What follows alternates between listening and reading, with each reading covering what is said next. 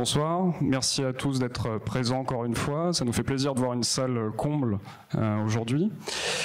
Euh, donc euh, merci également à nos deux invités d'être présents. On va maintenant passer à un débat sur la gauche et sa capacité à redevenir populaire. On va développer un petit peu ce que ça signifie ensuite. Et pour commencer, j'aimerais euh, présenter rapidement donc euh, Chantal Mouffe, qui est euh, philosophe et professeur au département des sciences politiques et relations internationales de l'université de Westminster en Angleterre.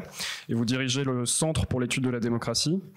Vous avez beaucoup travaillé sur le concept de démocratie radicale, en opposant notamment au consensus de la tradition libérale la persistance d'antagonisme profond au sein de la société. C'était l'objet de votre livre avec Ernesto Lacotlo en 1985, Hégémonie et stratégie socialiste. Vous avez notamment euh, discuté la manière dont euh, se construisaient euh, les sujets politiques en sortant d'une vision essentialiste associée à une classe pour proposer d'autres manières justement de concevoir les identités.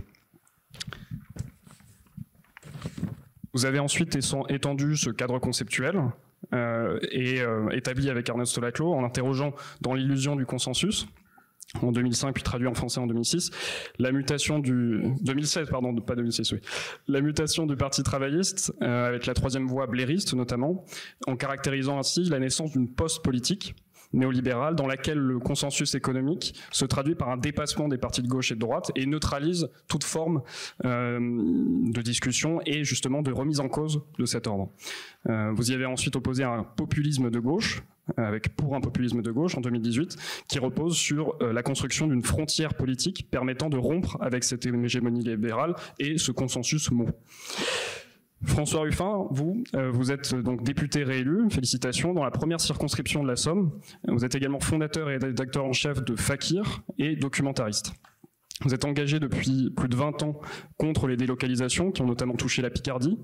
Et vous réalisez en 2015 Merci Patron dans lequel vous mettez en lumière les conséquences d'une délocalisation opérée par le groupe LVMH et vous êtes parvenu à piéger Bernard Arnault ce qui est quand même un exploit.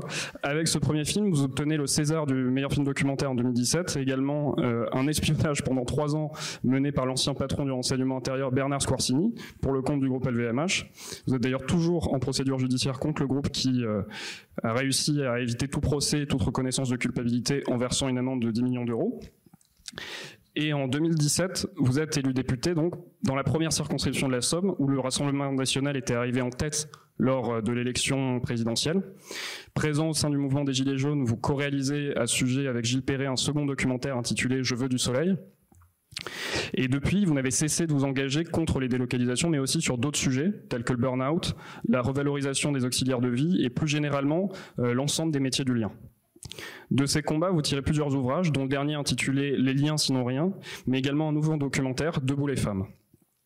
Pour commencer ce débat, euh, j'aimerais avec vous revenir un petit peu sur la séquence politique présente, euh, qui a quand même marqué un véritable bouleversement. Euh, L'Union de la gauche s'est mise d'accord sur un programme de rupture avec le néolibéralisme, ce qui ne s'était pas vu depuis presque 30 ans et a réussi donc à faire élire un certain nombre de députés à l'Assemblée nationale.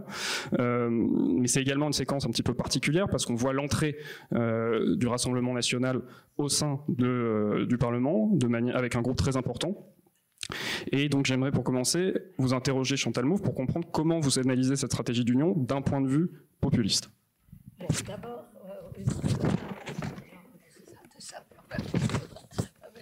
Bon, mais écoutez, merci beaucoup pour l'invitation.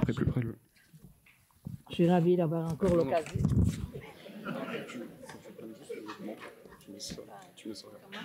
Oui, mais il ne faut pas l'allumer. Ah, il a allumé. D'accord, bon. Bon, euh, Merci de l'invitation. Je suis euh, vraiment ravie d'avoir encore l'occasion de discuter avec François Ruffin. On a déjà eu l'occasion de discuter plusieurs fois. D'ailleurs, il y a une chose que euh, on, va, voir si on continue à mettre, sur la même ligne. Mais il m'avait dit une fois, euh, François, au fond, toi, tu fais la théorie et moi, je fais la pratique. Hein, du populisme de gauche. Non, non, non pas l'inverse. Oui, en fait, toi, tu m'as dit que je faisais la théorie. Ah, et d'ailleurs, on avait eu une discussion là-dessus euh, on avait une discussion euh, lors d'une université de l'été de la France insoumise à Marseille, qui s'appelait Théorie et pratique du populisme de gauche. Hein. Bon, enfin, je crois que moi, si je sens que j'ai euh, un, véritable allié pour défendre le populisme de gauche, c'est François. Donc là, on a vraiment un, point commun. Alors, on va peut-être voir qu'on a certains désaccords, on, verra ça. Bon, mais enfin, la question, euh, je crois, c'est est-ce que, au fond, c'est ça que euh, vous nous demandez, est-ce que la campagne de, de les filles, c'est une campagne populiste de gauche. Parce qu'il y a eu toute une série de discussions. Euh, euh, Mélenchon a abandonné, il est revenu. Bon. Alors, je crois que, bon, pour répondre à cette question, il faut d'abord un peu dire qu'est-ce que nous, on entend comme populisme de gauche. Hein? Parce que, bon, c'est vrai que même le terme populisme, ça, ne veut rien dire d'une certaine façon. C'est devenu une synecdoque pour tout ce que les gens détestent, trouvent horrible. Ah, ça, c'est populiste. Bon. Euh, donc, je, bon, j'espère, en tout cas, j'imagine que parmi ceux qui sont ici dans la salle, il n'y en a pas trop qui sont sur cette position. Euh, bon, mais enfin, il est important de, dire ce que moi, en tout cas, j'entends par populisme de gauche. C'est une, d'abord, le populisme de gauche, ce n'est pas une idéologie, ce n'est pas un régime, c'est-à-dire un mouvement. Euh, il ne s'agit pas d'établir un régime populiste. Je ne crois pas que ça existe pas, régime populiste. C'est une stratégie politique, le populisme de gauche, de construction de la frontière politique c'est-à-dire une frontière qui soit établie entre ceux d'en bas et ceux d'en haut. On peut dire ça les dominants et le dominé, le peuple et l'establishment. Enfin bon. Donc ici, j'insiste sur ce point-là parce qu'en fait, c'est une c'est une conception qui, qui, s'inscrit euh, dans une certaine conception de la politique que j'appelle dissociative, c'est-à-dire la société est divisée, il y a des antagonismes et euh, bon, euh, on a fait une fois justement François m'avait fait une interview pour Fakir en disant la, la, politique c'est des conflits. Bon, et c'est certain, il n'y a pas euh, de, politique sans, sans, conflit. Donc là-dessus, on est d'accord. Donc, si vous voulez, euh, euh, la conception populiste s'inscrit nécessairement dans une idée de la politique comme conflit. C'est pourquoi, en fait, c'est tellement différent de la position libérale. Et moi, je crois que ça explique un peu pourquoi euh, on a tendance parmi les libéraux de, dire ah mais les populistes ils sont contre la démocratie, euh, ils sont ils mettent en danger la démocratie. Parce qu'évidemment les libéraux consistent à, à, dire que non non il faut s'entendre, il faut se mettre d'accord et euh, ni, ni l'existence d'antagonisme. Hein, c'est ça qui est important. Alors si on, on défend justement une conception qui dit non il y a de l'antagonisme, automatiquement on est présenté comme étant ah, un danger pour la démocratie. Bon, bon ça c'est important de, reconnaître ça. Alors, euh, donc le premier point, la société est divisée, il y a des antagonismes. Et euh, l'autre point, alors pour moi c'est important, c'est un peu ce que j'ai développé dans mon c'est comment est-ce que se construit justement ce nous et ce eux hein? Et il y a plusieurs manières de construire le nous et le eux. C'est ce qui va expliquer la différence entre le populisme de droite et le populisme de gauche. Parce que je voudrais insister aussi ici sur le fait que quand on parle du peuple, on parle d'une catégorie politique. Hein. Ce n'est pas euh, euh, un, référent empirique, ce n'est pas un concept sociologique. C'est un, un, un, nous qui est toujours construit euh, politiquement. Alors justement, la différence euh, va consister à, qui va faire partie du nous. Alors nous, dans le livre avec, euh, avec Ernesto Laclos, Hégémonie et stratégie socialiste, on, a, on, on parle l'établissement d'une chaîne d'équivalence. Donc un nous, c'est toujours construit par une, chaîne d'équivalence entre une série de demandes démocratiques. Hein. Donc, le, nous met ensemble toute une série de demandes qui sont assez hétérogènes, mais enfin, on va créer, euh, euh, et c'est ça, je crois, mon avis, on, on y reviendra d'ailleurs, il faut trouver la façon de créer des affects communs entre ce nous pour qu'on crée véritablement un, mouvement. Et euh, euh là, j'insisterai justement dans un instant euh, par la suite sur que ça requiert une certaine conception de la politique qui n'est pas une conception rationaliste, qui reconnaît le rôle des affects en politique, hein, le euh, le fait comment se vont que se constituent des identifications politiques. Et je crois que malheureusement, là, la gauche a un véritable euh, euh, problème, parce que la gauche est, à mon avis, beaucoup trop rationaliste. La gauche croit que, bon, ce qu'il faut faire, c'est donner des arguments, mobiliser les passions. Ça, c'est, non, non, nous, on n'est pas, on fait pas ça. C'est, c'est, les fachos, c'est la droite qui fait ça. Bon, alors évidemment, on leur, on leur laisse le terrain libre. Hein. On, ne s'engage pas. Donc, le problème de gauche, c'est non, il faut créer, établir une chaîne d'équivalence entre une série de demandes démocratiques et euh, euh, ça, doit se faire autour de la, cristallisation d'affects d'affect commun. Moi, ce que j'appelle dans mon jargon un, un, signifiant hégémonique.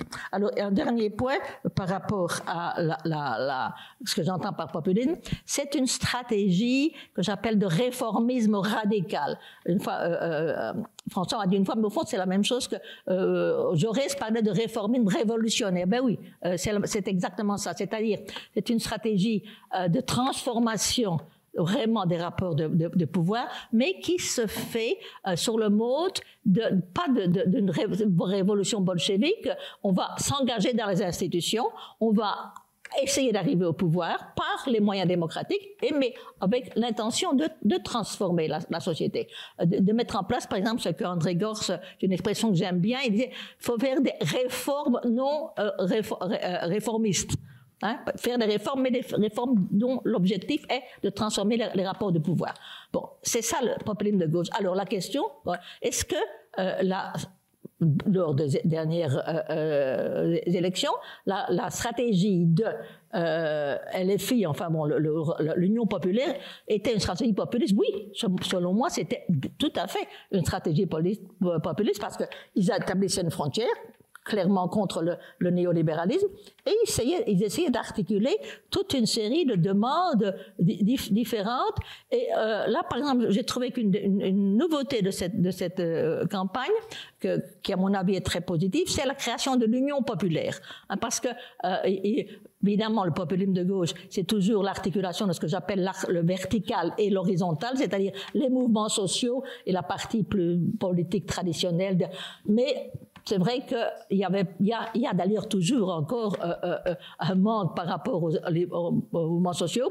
Et aussi, ben ça, on, va en venir plus tard. Il y a aussi ceux, qui manquent. Hein. Là, je suis tout à fait d'accord avec, François que bon, cette campagne n'avait pas encore réussi tout de même à ramener. Tout de même, on a récupéré les, quartiers populaires, mais enfin, il, y a encore ceux qui manquent. Donc ça, mais ça, on en parlera par, par, la suite. Alors, il y a une question ici, c'est la dernière. Alors, mais la NUPES. Bon, parce qu'il y en a qui ont dit, ah mais euh, bon, même, même ceux qui acceptaient que c'était une stratégie populiste durant la campagne, ah oui, oui, mais maintenant c'est plus là, c'est plus populiste, pardon, parce que le populisme n'implique pas de faire des alliances. Donc, dans la mesure où il y a une stratégie de, de, de nous on dit, alors, il a, il a abandonné euh, euh, la stratégie populiste. Non, moi, je crois pas, parce qu'en fait, une stratégie populiste n'implique pas qu'on va pas faire des alliances avec d'autres euh, euh mouvements. D'ailleurs, ici, il est très clair que cette alliance euh, s'est faite sur la base de l'hégémonie de la France insoumise. Ça, c'est évident. Et, justement, il y, a, pas mal de gens qui critiquent ça pour ça. Mais moi, je trouve qu'au contraire, c'est très bien, parce qu'il y a eu une base d'accord. Euh, L'Union, le, pardon, le, euh, l'avenir en commun. Ils se sont mis d'accord, mais euh, bon, c'est pas c'est pas une stratégie de rassemblement de la gauche, hein, parce que le rassemblement de la gauche, en fait, ça consisterait à dire, ah, il y a chaque parti avec son, programme, tout ça vient, et on va se dire non. Il y a eu tout de même euh, un, pas plus en avant, parce que cette euh, euh, s'est fait sous hégémonie euh, euh, de, de, LFI. Euh, alors, combien de temps ça va durer? Alors là, là je suis pas sûre. Hein. Là, franchement, j'ai certains, certains doutes parce que on voit déjà. Je crois qu'il y a parmi les, les, les, partis qui se sont, disons, réunis, il y a bien entendu des gens qui l'ont fait avec, enthousiasme et, en y croyant. Mais il y en a d'autres euh, qui l'ont fait parce que bon, pour eux c'était une question de survie. Hein. Je veux dire, il est évident que euh, si, les écologistes, si les, socialistes étaient allés tout seuls, ils, n'auraient pas. Alors, il y a, y a, euh, un aspect un peu instrumental pour certains mais donc, on ne sait pas comment, comment ça, ça, ça peut évoluer. Euh, il y a déjà malheureusement des signes qui, à mon avis, sont plutôt préoccupants euh, du côté de, certains côtés.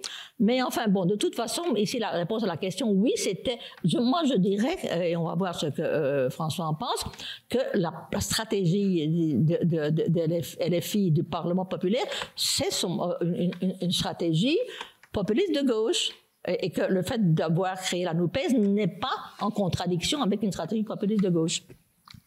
Et donc justement, François Ruffin, vous, vous avez depuis euh, plusieurs années défendu cette stratégie d'union avec Picardie debout en 2017. Comment est-ce que vous analysez euh, dans cette perspective la NUP et est-ce que vous considérez également euh, qu'il y a quelque chose de populiste dans cette union de la gauche?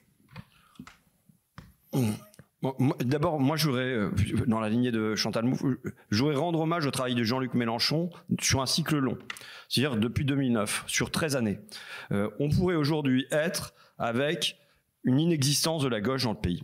Elle pourrait être enterrée, euh, éparpillée façon puzzle, et je pense que dans la durée, il a contribué à remettre la gauche sur ses deux jambes, je dis toujours une rouge, une verte, et à la mettre en mouvement.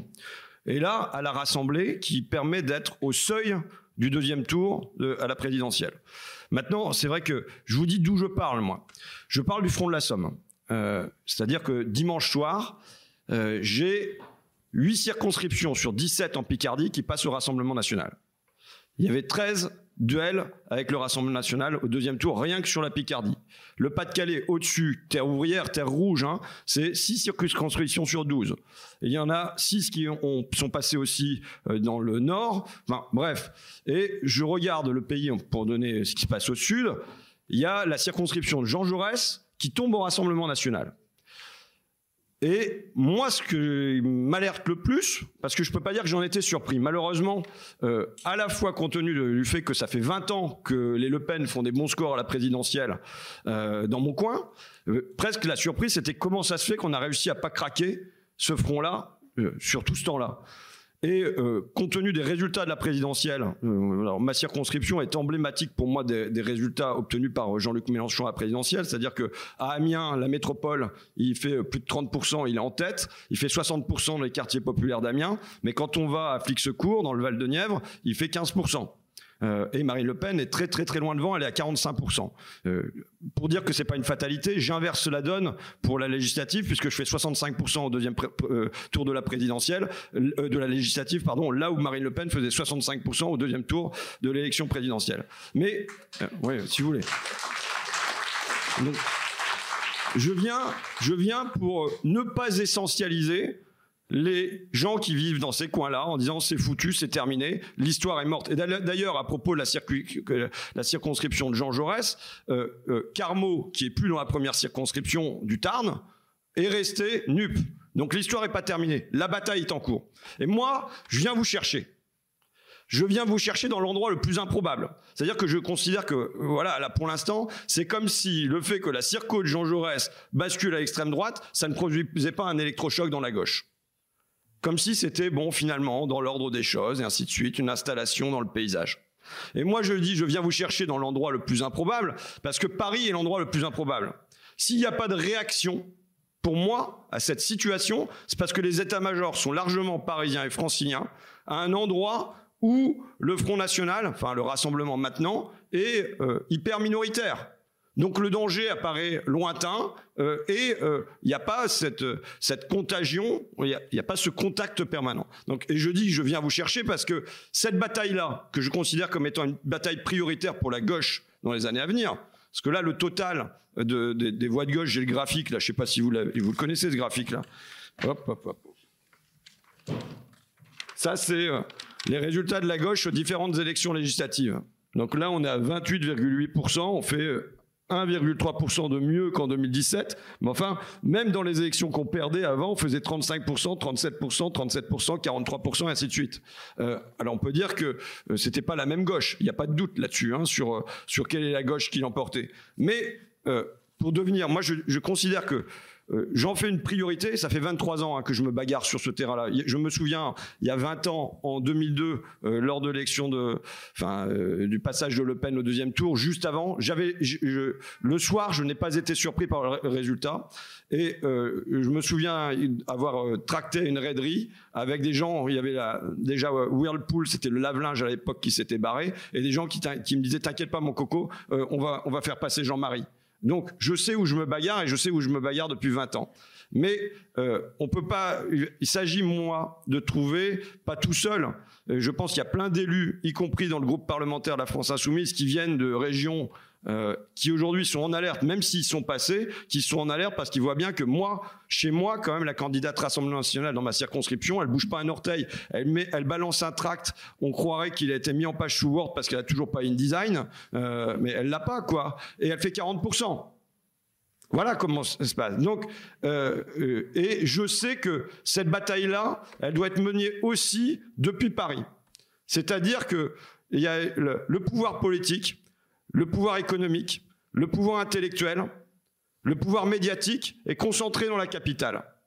Et une capitale où aujourd'hui les questions euh, de délocalisation, euh, d'éloignement de la République par euh, le numérique, toutes ces questions-là se posent avec un, un certain éloignement parce qu'il n'y a pas une porosité directe. Et pourtant, il y a la nécessité que, à l'intérieur de Paris même, il y ait une conscience de ce qui se produit dans le pays. Donc je ne sais pas si ça répond à ta question. Après sur ce que dit euh, euh, Chantal, euh, bon l'union populaire, moi je, je veux dire c'est une bonne chose. Il n'y a pas de doute. Moi, j'ai dit l'union populaire, pour l'instant, elle est réalisée à demi. Dans la durée, je sais qu'on a affronté à gauche un double divorce. Je vous dis quel est le, bloc historique dont on a besoin et pour moi depuis des années et des années. C'est le premier divorce est entre les classes intermédiaires et euh, les classes populaires. Pourquoi? Parce qu'il y a un rapport à la mondialisation qui est complètement différent. Dans les années 80, donc euh, au premier tour de la, de, enfin la présidentielle de 1981, 74% des ouvriers votent pour François Mitterrand et très très majoritairement les profs votent. Donc on a les prolos et les profs. Les deux votent pour François Mitterrand. Arrive la mondialisation qui tralse comme un fil à couper le beurre entre les vainqueurs et les vaincus. Euh, quadruplement en quelques années du taux de chômage chez les ouvriers non qualifiés. Tandis que dans les professions intermédiaires, grosso modo, ça stagne. La même chose sur le produit, sur les salaires. Et donc ça veut dire qu'il y, y en a certains qui sont heurtés de plein fouet par cette mondialisation. Chez moi, dans le textile, en 1975, c'est le sommet du textile. Jamais on n'a produit autant. 1985, c'est fini, il n'y a presque plus rien. Pourquoi? Parce qu'entre-temps, on a signer les accords multifibres. Tout le monde se fait désinguer la métallurgie va suivre. Donc on a des ouvriers qui se sont pris cette mondialisation droit dans la gueule avec une absence de réaction du corps politique. Euh, pourquoi? Parce que le corps politique, il n'est pas tellement chez les ouvriers, leurs familles n'ont pas tellement à subir ça, voire pas du tout. Bon, c'est ce que, je fais à la tribune de l'Assemblée nationale en disant, écoutez, moi je suis d'accord pour regarder s'il n'y a pas plus compétitif comme député en Pologne, hein, on gagnera des sous, bon voilà. Euh, et on ne comprend pas l'installation du Rassemblement national dans un coin comme le mien. Je ne veux pas généraliser parce qu'il y a euh, des votes Front National, c'est évident. Mais je pense qu'Armo pourrait y être passé aussi, c'est-à-dire terre ouvrière, terre rouge de tradition. Euh, on ne comprend pas l'installation du Rassemblement National, la réponse euh, offerte par les ouvriers, très massivement, c'est 45% d'après un sondage là, si on ne voit pas que le premier parti qui s'est aligné sur la demande populaire de protection, ça a été le Rassemblement National. Pendant que, euh, d'accord, ah, euh, l'histoire économique, je, pense que je suis l'un des meilleurs archéologues du programme économique du Front National. Je suis allé à la Bibliothèque nationale de France pour aller choper les premiers tracts 1974 euh, et tout ça de, Jean-Marie Le Pen.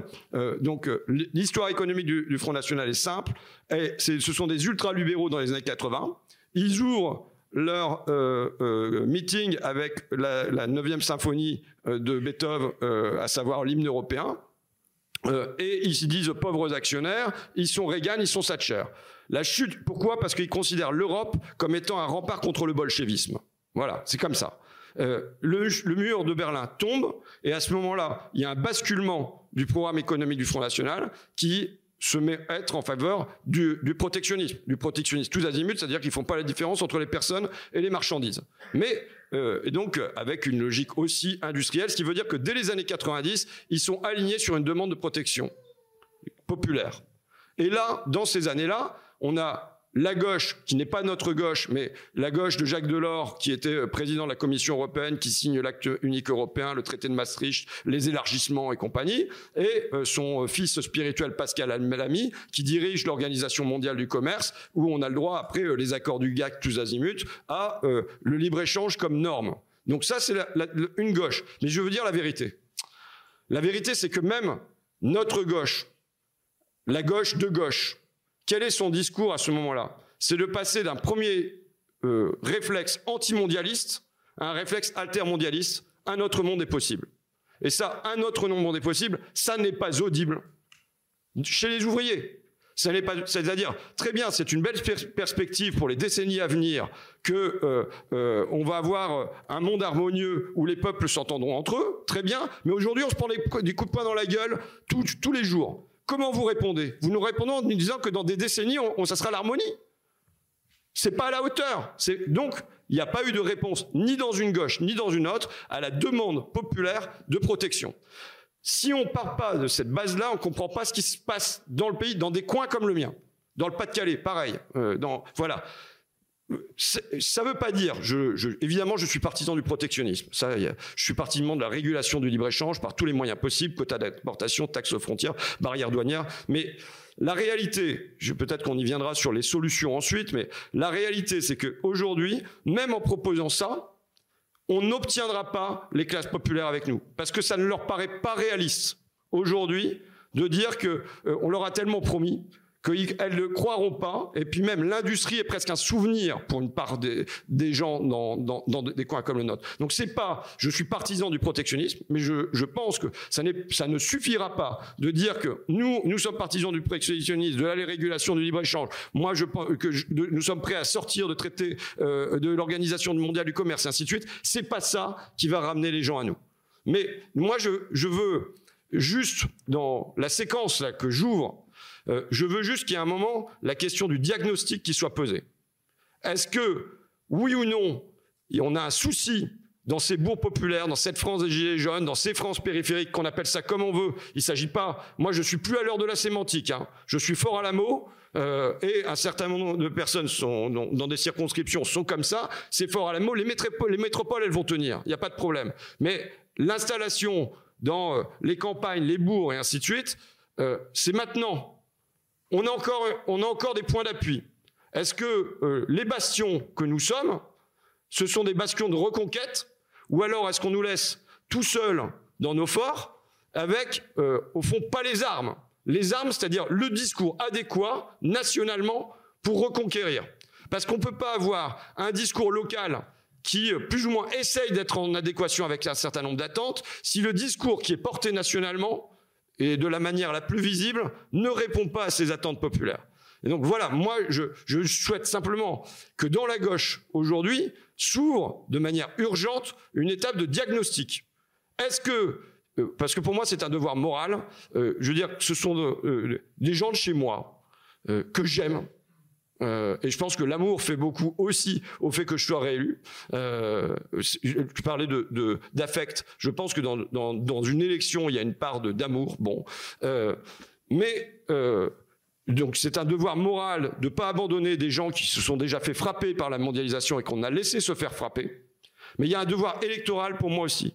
C'est-à-dire que si demain on prétend être majoritaire, non pas seulement passer le cap du premier tour, mais gagner le deuxième tour, c'est la question de ceux qui manquent, mais évidemment, pour moi, c'est très très massivement là que ça se passe, en plus dans des coins comme le mien, qui ont été à gauche.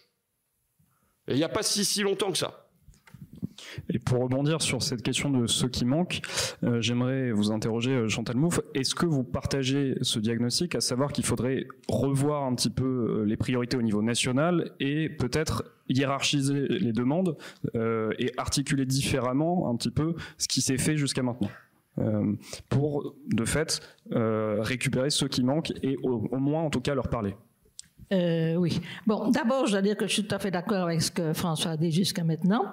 moi, je, là, je, je une petite chose. Enfin, c'est vrai, le, le moment crucial, ça a été la, mondialisation néolibérale, hein, parce que ça a créé justement la différence entre ceux qui en ont souffert et ceux qui en, ont, gagné. Hein. Et à mon avis, si on pense politiquement, le, grand problème, parce que bon, au fond, le phénomène que, que, analyse, c'est que finalement, aussi l'évolution du Parti socialiste. Hein. Le Parti socialiste euh, s'est complètement accepté la globalisation néolibérale. Alors automatiquement, évidemment, il ne pouvait pas avoir un discours pour les classes populaires parce que euh, ceux justement qui étaient les plus affectés, euh, euh il, fallait mettre en, question la, globalisation néolibérale et, et ils l'ont pas fait, donc ils ont ils ont perdu les classes populaires. Là, je suis tout à tout à, tout à fait d'accord avec, avec, lui. Euh, et, bon, d'ailleurs, on, le voit très bien. Il y a des, analyses. Euh, moi, par exemple, je sais pas ce que François en pense, mais je trouve que le livre de Didier Ribon, Retour à Reims, est vraiment intéressant parce qu'il montre justement, il parle de, ces mêmes gens. Quand sa, famille, tous les amis étaient des, communistes, 20 ans après, ils, ils, votent tous pour le Front, Front National. Hein. Je veux dire, non, non, là, on, est vraiment euh, d'accord là-dessus. Alors la question, justement, et, alors là, j'ajouterai ici, parce que la question, c'était aussi euh, par rapport à ce que, et ça, François n'y a pas, répondu, mais ça m'intéresserait, euh, euh est-ce que la, stratégie de, la, dernière élection était, populiste? Euh, Bon, comme je vous ai dit, moi, je trouve aussi, mais je trouve que, bon, une stratégie populiste, elle, elle doit aussi justement inclure ce qui manque. On peut, parce que c'est peut-être un peu provocateur ce que je vais dire ici, mais au point où on en est, moi, moi je, euh, euh, me souviens lorsqu'il y a eu les premiers résultats, il y a eu des, gens qui commencé ah mais au fond, ce qu'ils ont mis en, en place, c'est la stratégie Terra Nova. Alors ma réaction a été non, c'est pas possible. Mais après, en examinant la chose objectivement, c'est vrai, je suis évidemment, la France insoumise ne voulait pas mettre ça, mais en pratique, ce qui est, ce qui est arrivé, eh ben, c'est exactement ce que Terranova proposait. Hein. Il, y a, eu proposé, il y a eu justement une, union. Bon, ils ont récupéré, ils ont gagné les quartiers populaires, euh, mais bon, Terranova, il y a dix ans, disait non, non, mais les quartiers populaires, c'est foutu, euh, et c'est pour Marine Le Pen. Euh, ce qu'il faut faire, c'est articuler les, les, quartiers populaires, donc où il y a surtout des émigrés, euh, qui sont moins bon, il y a moins de chances qu'ils n'aillent voter pour la peine avec justement les, autres. Et il y a une chose que, que François, tu n'en as pas parlé ici, mais que moi j'aime beaucoup ce que tu avais dit, c'est il faut euh, euh mettre ensemble, euh, euh, euh c'était, c'était les, les, Nuits debout et les, Gilets jaunes. Hein? Je crois que moi j'aime beaucoup cette expression-là parce que je trouve c'est ça, c'est ça. Et aujourd'hui, euh, bon, il y a évidemment les gens de nuit debout, ils sont gagnés, mais il nous manque les gilets jaunes. Hein, et, ça, c'est vrai que c'est pour moi une stratégie populiste qui n'inclut pas, ne parvient pas à parler à ces gens-là, ce n'est pas une stratégie populiste qui, a, du succès. Donc là, vraiment, alors, bon, la grande question, justement, comment, comment, comment faire? Euh, Bon, moi, là, je crois que euh, François aura beaucoup plus de choses à dire euh, sur la pratique, euh, parce que, mais je peux faire tout de même quelques, réflexions théoriques qui ont plutôt à voir sur, à mon avis, pourquoi, qu'est-ce, qui bloque les difficultés pour pouvoir même penser cette, cette, cette stratégie. Parce qu'au fond, ce qui était question, c'est toujours, bon, si vous voulez, euh, articulé, dans l'articulation, dans la chaîne d'équivalence dont je, dont je parlais, euh, qui est en fait euh, une chaîne d'équivalence entre une série de demandes démocratiques qui sont très hétérogènes. Par exemple, moi, je bien entendu, euh, peut-être qu'on pourrait mettre ça sur le quand on parle de euh, nuit debout, mais enfin, il faut aussi pour, pour, moi, ce sont les, les demandes, bien entendu, euh, socio-économiques euh, des, des, des, ouvriers, des classes moyennes, mais aussi les demandes des féministes, les demandes antiracistes et les, les demandes écologiques. On, on y reviendra là-dessus aussi. Donc, il y a, y a c'est très hétérogène. Hein, et, euh, il faut parvenir, et c'est très difficile, je crois que c'est vraiment le, le, défi, à trouver, à, à, créer des affects communs entre ces différents groupes. Et euh, donc, il y a euh, euh, quelque chose qui manque, tout à fait avec, avec François, ce sont justement les, les, les, les ouvriers. Mais et donc, il faut les articuler, mais, et là, je veux insister là-dessus, ça ne peut pas se faire au détriment des autres demandes, au détriment des demandes écologiques, aux demandes des féministes et aux demandes, par exemple, antiracistes. C'est pourquoi, par exemple, moi, euh, euh, euh, la stratégie de, François, de, Fabien Roussel, je suis absolument contre. Hein. Moi, je crois que c'est vraiment un vrai, un vrai danger. Parce, parce que euh, il dit oui, oui, hein, il faut, oui, mais alors lui, pour, lui, ce qu'il faut faire, c'est euh, euh, bon parler aux ouvriers, mais parler aux ouvriers d'une telle manière que en, oubliant les autres choses. Hein. Là, vraiment, c'est pas. Il y a, quelque chose qui m'a un peu, François, je te le dis honnêtement, fait, réagir parce que j'ai lu un article on disait, au fond, Fabien Roussel, il défend la même stratégie que, que François Ruffin. Alors j'ai dit ah, non, non, non. Pour, pour moi, c'est pas la même stratégie. Euh, euh, bon, on verra ce que tu, ce que tu en penses. J'espère que, j'espère que tu me décevrais énormément si tu me disais que tu sens que ta stratégie est la même que, ce, que Fabien Roussel. Mais on est d'accord qu'il faut parler à, à, à, à ces secteurs-là. Bon, alors, euh, ce que je peux dire en tant que, que, que philosophe politique, mais, plus qu'en tant que philosophe politique aussi, parce que moi j'ai été énormément critiquée euh, après avoir écrit pour un populisme de gauche, de gauche par toute une série de, de, de, gens de gauche, tout à fait bien intentionnés, qui par exemple étaient euh, tout à fait euh, en désaccord avec moi quand j'écrivais que il y a des demandes démocratiques. Il faut parler avec les gens qui votent pour Marine Le Pen. Il y a des demandes, beaucoup des demandes qu'ils expriment sont des demandes démocratiques, mais qui sont articulées dans, un vocabulaire xénophobe et qui en fait, euh, comme j'insiste beaucoup là-dessus, c'est tout de même le Parti socialiste qui est responsable hein, de ne pas avoir, si vous voulez, des, gens qui se trouvent dans une situation vraiment bon, euh, euh abandonné par le Parti socialiste. Et Marine Le Pen vient, elle leur dit mais oui, je vous comprends vos problèmes, mais vous savez, c'est les immigrés, c'est bon. Évidemment, s'il n'y a pas de, discours alternatif, ils, vont leur euh, subjectivité va être euh, construite de cette façon-là. Donc moi je, moi, je crois vraiment qu'il il faut essayer de comprendre ce qui pousse ces gens-là et d'offrir une autre perspective. Mais alors ça, et, euh, euh, vous assure que ça, on m'a énormément critiqué. Par exemple, j'ai eu un débat particulièrement euh, avec Étienne Fassin dans son livre Le populisme, le grand ressentiment, où il dit il ne faut même pas parler avec les gens qui votent pour Marine Le Pen parce que ces gens-là vous sont intrinsèquement raciste, sexiste, homophobe. Il euh, euh, y, a, y, a, vraiment, c'est la lie de la lie. Hein? Euh, et il disait aussi, le livre a été écrit avant l'élection de, de 1917, il est impensable, disait-il, que des gens qui votent pour Marine Le Pen puissent voter pour Marine pour Mélenchon ou pour François Ruffin. C'est pas vrai. Je veux dire, toi, tu es la, preuve que, que c'est pas vrai. Mais il y a euh, euh, il y a une espèce de racisme, ça c'est reprendre un terme de, de, de, Bourdieu, racisme de l'intelligence. Euh, ces, classes moyennes considèrent qu'elles ont, un, je sais pas, une espèce de supériorité morale hein, et qu'elles peuvent regarder les, non, non, les, les, gens qui votent pour Marine Le Pen, il faut pas en parler. Moi, je crois que, je crois que c'est une erreur terrible, une erreur terrible, et que si on ne met pas ça en question, on ne va jamais pouvoir euh, euh, parler à, ces gens-là. Donc je crois, et ça, bon, alors je ne veux pas lancer ici maintenant dans, des considérations vraiment théoriques, mais je crois que ça, c'est lié au fait que moi, ce que j'appelle l'essentialisme. Il y a une idée que les identités sont données. Euh, euh, les gens sont comme ça. Ils, naissent, avec un ressentiment. Ils, sont, ils naissent racistes, sexistes. Bon, donc il n'y a, y a rien, rien, rien à y faire. Euh, si on voit au contraire, bon, c'est ce que je défends philosophiquement, les, les, identités sont toujours construites discursivement. il y a une lutte hégémonique. c'est une question d'identification. Enfin, moi, je ne vais pas, vous faire un cours de philosophie ici, mais je voudrais simplement donner un exemple de ce que j'entends par là. Parce que ben, l'idée de ressentiment, justement euh, pas, mal de, de, de, ces gens de gauche euh, bien, bien, bien, qui ont bonnes intentions euh, disent ah non mais ces, ces gens-là, les, gens qui votent pour Marine Le Pen, sont des gens qui sont mus, par le ressentiment.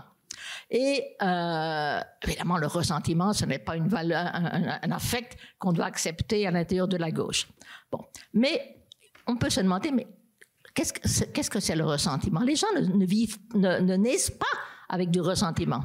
Le, ressentiment, c'est quelque chose qui se produit. Au fond, on est, euh, les, gens vont il y aura une sorte de colère qui est liée au fait, par exemple, de, de, sentir qu'on subit un tort. Hein. je crois que pas mal de... D'ailleurs, il y avait... Euh, moi, j'aime beaucoup une, euh, de euh, c'est pas Bourdieu c'est oh, comment il s'appelle l'autre euh, euh, non non non non c'est pas non c'est quelqu'un qui a écrit sur le social un, grand sociologue français il y en a quelques-uns. non non le mort de, de, de, oh, qui a écrit un livre sur le socialisme ah, ça va me, revenir. Mais il, il, il, disait non mais il, il, disait au fond ce qui a été important dans le, développement du mouvement socialiste en France, euh, euh, c'est le fait que la colère a été transformée en espoir.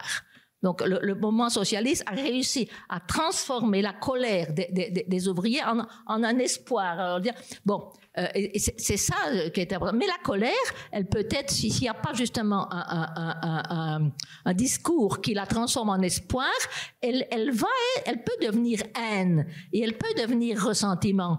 Euh, par, exemple, pensons un peu au, cas de Trump et de, et Bernie Sanders, parce que je crois que la, première, première euh, lorsqu'il y a eu cette primaire aux États-Unis entre euh, Bernie Sanders et, Hillary Clinton, euh, il, est très clair, enfin moi d'après les, les renseignements que j'ai, que euh, beaucoup de gens qui avaient voté pour, de, des classes populaires qui avaient voté pour Bernie Sanders dans les primaires, bon, il n'a pas, euh, ont par la suite voté, euh, pour, Trump. Parce qu'en fait, euh, Trump, justement, ce qu'il permettait, ça montre que des, colères peuvent être traduites discursivement dans différents discours. Hein. Le, fait que, par exemple, le, discours de, euh, de Trump, c'était de dire aux, ouvriers euh, de, de, des régions désindustrialisées en, aux États-Unis, oui, oui, mais je comprends, mais voilà, il, il, il essayait d'articuler le, leur colère contre bon, toute une série de, bon, l'establishment qui pour lui comprenait en fait la, pour lui, mais de, de donner euh, euh, les immigrés, les, les, les, les classes euh, vraiment un peu, euh, si vous voulez, plus, plus éduquées.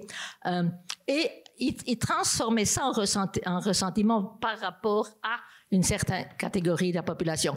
Le discours de Bernie Sanders est un discours qui s'adressait aussi à ces mêmes classes populaires, hein, mais qui leur donnait une, issue différente à leur colère. Il, donne, il donnait une issue de, type social euh, qui permettait justement de dire on va transformer le système. Donc ça vous montre que, et ça moi je tiens beaucoup à cette idée, il n'y a pas une, question essentialiste dans la colère. La colère, selon les discours, c'est ça la lutte pour l'hégémonie, hein, pour parvenir à à, donner une expression qui permette aux, euh, euh, gens qui ont l'impression de subir ce, tort, euh, d'orienter leur colère d'une façon différente. Mais moi, je crois, et crois que ah, je, vois ça vraiment comme un obstacle très fort, je le sens, à l'intérieur de, la gauche. Euh, euh, et particulièrement ce que j'appelle la, la, gauche globaliste, la gauche qui a accepté finalement toute une grande partie de la perspective euh, néolibérale. Et il, faut absolument rompre avec ça. Si, on ne met pas ça en question, on ne parviendra jamais à avoir un discours qui permette de, si vous voulez, d'interpeller les, classes populaires. Bon, je n'ai pas d'autre chose à dire là-dessus, mais je ne vais pas. Euh, ma, ma, on peut quand quand on viendra aux, aux enfin solution, oui. je veux dire là, là j'ai pas de solution. Je veux dire, mais jusqu'ici j'ai surtout insisté sur les aspects négatifs qu'il faut faire. J'ai tout de même quelques quelques propositions plus positives à faire, mais enfin ça on en parlera dans un instant. On y reviendra. Et euh, François Effin, est-ce que vous partagez ce constat sur la nécessité de recréer de l'espoir pour interpeller ceux qui manquent? Et également euh, J'imagine donc qu'il ne veut pas dire non, mais euh, je voudrais savoir comment concrètement est-ce que vous parvenez à faire ça, parce que vous y êtes quand même parvenu à deux reprises. Euh, est-ce que est-ce qu'il y a justement un moyen concret pour redonner de l'espoir simplement autrement que de s'adresser euh, par des discours, par un certain nombre de signes à ces classes-là D'abord, oui, vous avez raison. Non, mais euh, je, dire, je, le dis depuis longtemps qu'il y a la nécessité d'être pour nous euh, d'être des alchimistes qui transformons la colère en espoir. Donc euh, il n'y a pas de doute là-dessus. Maintenant, est-ce que j'arrive moi à transformer cette colère en espoir? J'en suis pas sûr. C'est Durkheim dans lequel je me faisais référence. Donc maintenant, est-ce que moi j'y parviens? Je n'aurais pas cette prétention aujourd'hui. En revanche, je pense que j'arrive à redonner de la fierté aux gens. Euh, c'est deux choses différentes, mais peut ça fait peut-être partie du chemin. Euh, je vais dire des choses sur euh, Roussel. Hein.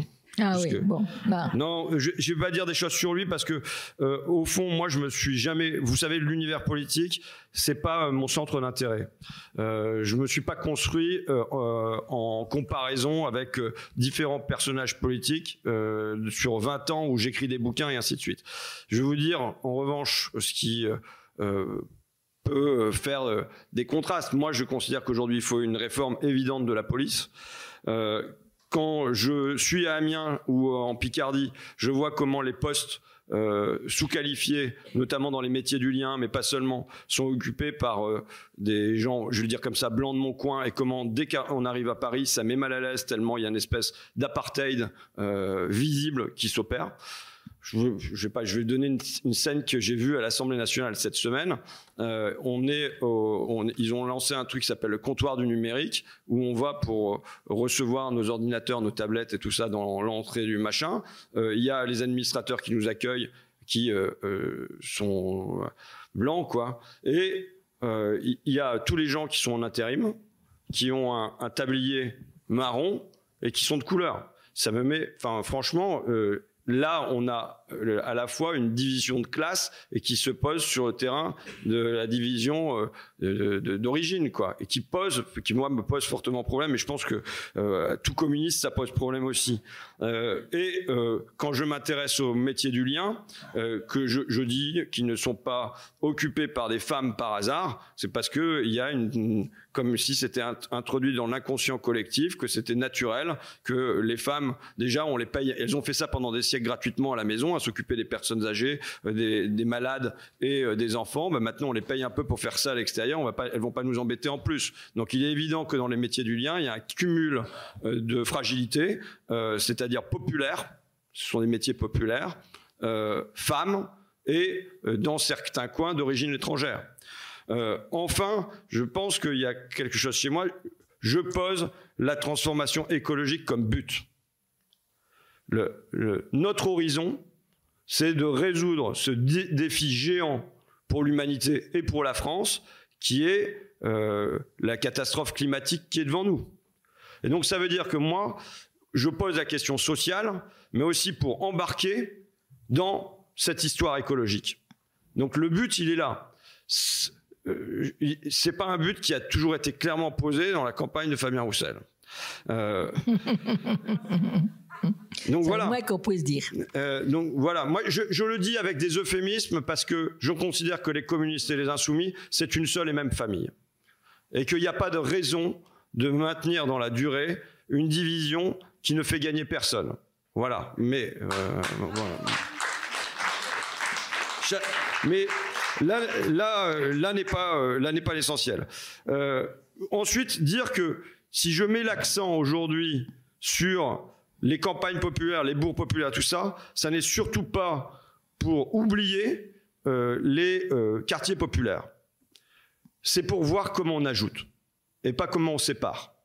Et dans la durée, ça a été, par exemple, moi j'ai beaucoup aimé les premiers livres de Christophe Guilluy, notamment le, Nouvel Atlas des fractures géographiques, oui, si vous voulez, mais, euh, euh, non, c'est le Nouvel Atlas des fractures géographiques, le titre. Hein. Euh, c'est un bouquin qu'il avait écrit avec Christophe Noyer, où il parlait des périphériesaphones. C'était, euh, il me semble, avant 2005. Et donc, moi, c'est ça.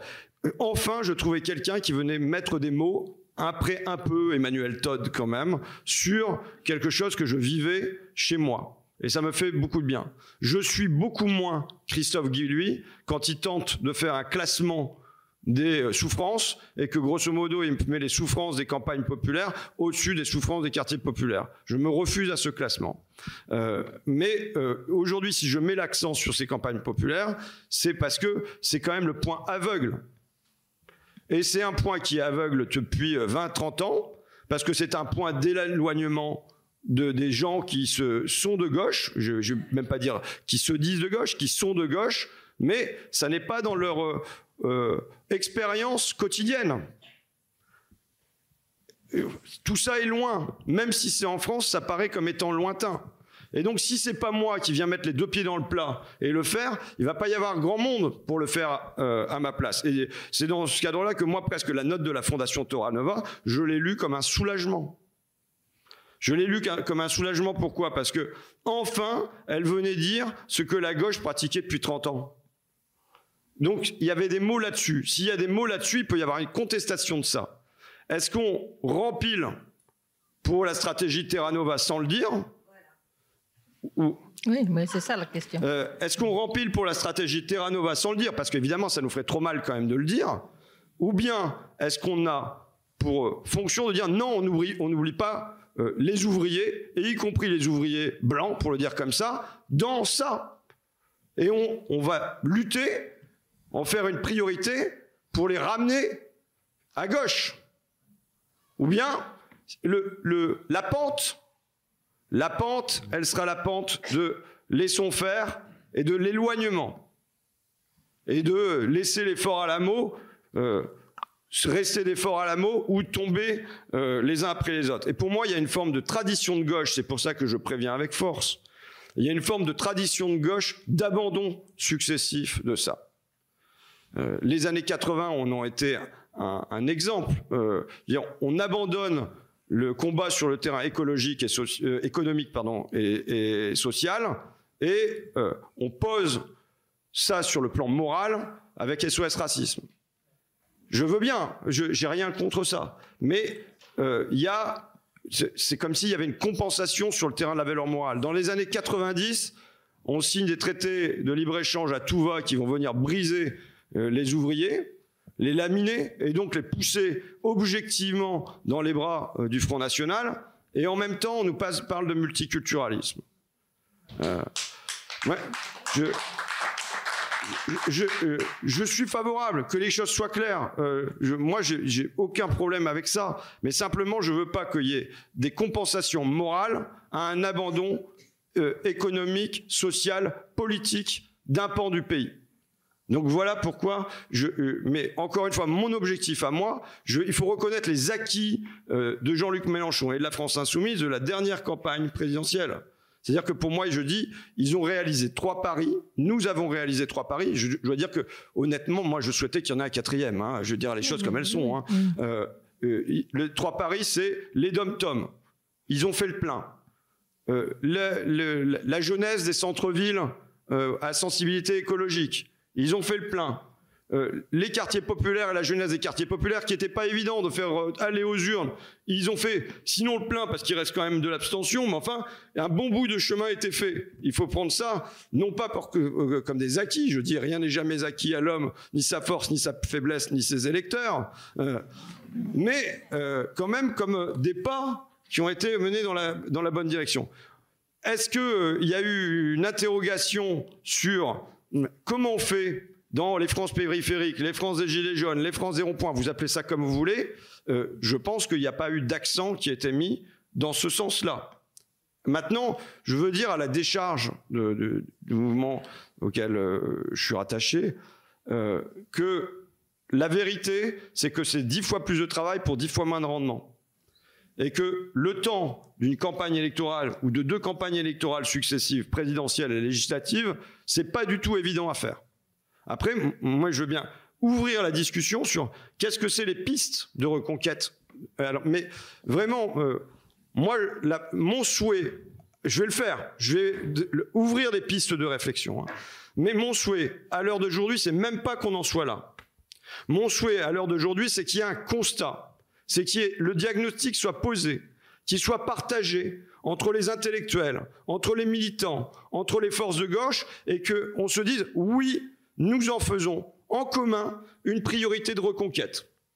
Et à partir de cela, on a une réflexion évidente sur qu'est-ce qui, dans le discours, est à moduler, qu'est-ce qui est à réintégrer centralement. Enfin, et donc je veux, je veux, je veux bien poser des pistes, mais je dis, quand bien même vous êtes en désaccord avec les pistes que je vais poser, le, temps n'est même pas aujourd'hui aux pistes, le temps est à est-ce qu'on a un problème? Parce que je sais pas comme si, j'entendais mille voix qui venaient le dire sur la scène publique, qui faisaient des tribunes dans Libération, des papiers dans le monde, euh, qui prenaient la parole à la télé, euh, que ça soit côté géographe, euh, sociologue, politiste et du côté des forces politiques, pour peser le diagnostic de, dire voilà qu'est-ce qu'on fait quand on a des départements entiers qui basculent au Rassemblement national. des terres qui sont des terres ouvrières. Bon, moi, je pose mes pistes, mais je le redis, je veux pas que ça bloque de, de, pouvoir travailler ensemble s'il y a un désaccord sur les pistes. Parce que l'étape numéro un, c'est l'étape du diagnostic. Moi, je pose comme euh, conflit clé ce que Chantal Mouffe a énoncé, à savoir le conflit du haut et du bas. Et ça veut dire quoi? Ça veut dire les conflits du, petit et des gros. Ça veut dire le conflit, euh, pour moi, des actionnaires et euh, des travailleurs. Euh, comment je fais ma campagne? Je fais ma campagne en, tournant avec... vous savez, une campagne, ça, doit se mener en 30 secondes. Les, les gens que je croise, il y a des gens qui feront 30 secondes de politique dans leur mois, peut-être leur année. Donc, c'est comment en 30 secondes on trouve le chemin d'une interpellation alors que la plupart en ont rien à secouer. Donc il y a des fois, on peut trouver un truc, il y a une femme enceinte, on l'interpelle parce qu'elle est enceinte, elle a des gamins, on va essayer d'interpeller par ce biais-là. Mais bon, le truc classique pour moi, ça a été, euh, bon, euh, monsieur, est-ce que votre salaire, il a triplé? Madame, est-ce que votre retraite, elle a triplé? Euh, Et on me répond, non mais qu'est-ce qu'il raconte? Il est maboule celui-là, bien sûr que ça n'a pas triplé. Parce que les, les cinq premières fortunes, sous Macron, elles ont triplé. Et là, pourquoi je repars de ça? Parce que ça, ça repart, ça repose une base de gauche, à savoir que le conflit qui redevient central, les gens ils cherchent le juste. Tout le monde cherche le juste. Et là, le juste et l'injuste, il est plus défini entre Français et immigrés, entre campagne et quartier, entre euh, euh, le, travailleur et l'assisté, parce qu'il faudra dire un mot de ça. C'est aujourd'hui le, le, clivage sur lequel, à mon avis, Marine Le Pen gagne le plus. Mais il est redéfini sur le, terrain des, riches et des pauvres. Et si on arrive à reposer, déjà, un, à reposer le débat et le combat sur le terrain des riches et des pauvres, on le repose pour les gens sur une base de gauche. Et je veux dire, la situation aujourd'hui dans le pays est tellement caricaturale, euh, avec, euh, allez, ça y est, je fais mon, mon, truc, mais si vous voulez bien compter avec moi jusque 3. 1. 10 000 euros pour Jeff Bezos. Euh, mon, ma supplémente, qui s'appelle Ayat Madboua, je le dis avec fierté, j'ai fait faire 65% à Flic Secours à Ayat Madboua. Euh, euh, eh bien, Ayat Madboua, elle est accompagnante d'enfants en situation de handicap, elle touche 10 000 euros par an. Donc quand on dit ça aux gens, en trois secondes, Jeff Bezos, c'est 10 000 euros, il paye même pas ses impôts en France, il paye moins d'impôts sur la TVA et d'impôts sur les sociétés que le boulanger du coin. Ben voilà comment on reconstitue du, rapport entre le juste et l'injuste. Aujourd'hui, c'est évident, c'est euh, le scandale total. Euh, total, c'est donc euh, on discute avec les gens, hein, c'est 5 milliards d'euros de bénéfices sur le premier trimestre. C'est son PDG Patrick Pouyanné qui s'augmente de 52%. Quand les prix à la pompe ils ont dépassé les 2 euros et quand on est en pleine guerre en Ukraine. Voilà sur quoi profite Total. Ben voilà le scandale qui, à mon avis, a faire péter à la tronche du pays. Et là, il y a la possibilité pour qu'on récupère les gens avec nous dans une expérience concrète. Parce que si on redistribue les, bénéfices de Total, ce que ça va être sur l'année, c'est un chèque de 100 euros par mois par automobiliste qui prend sa voiture pour aller au travail.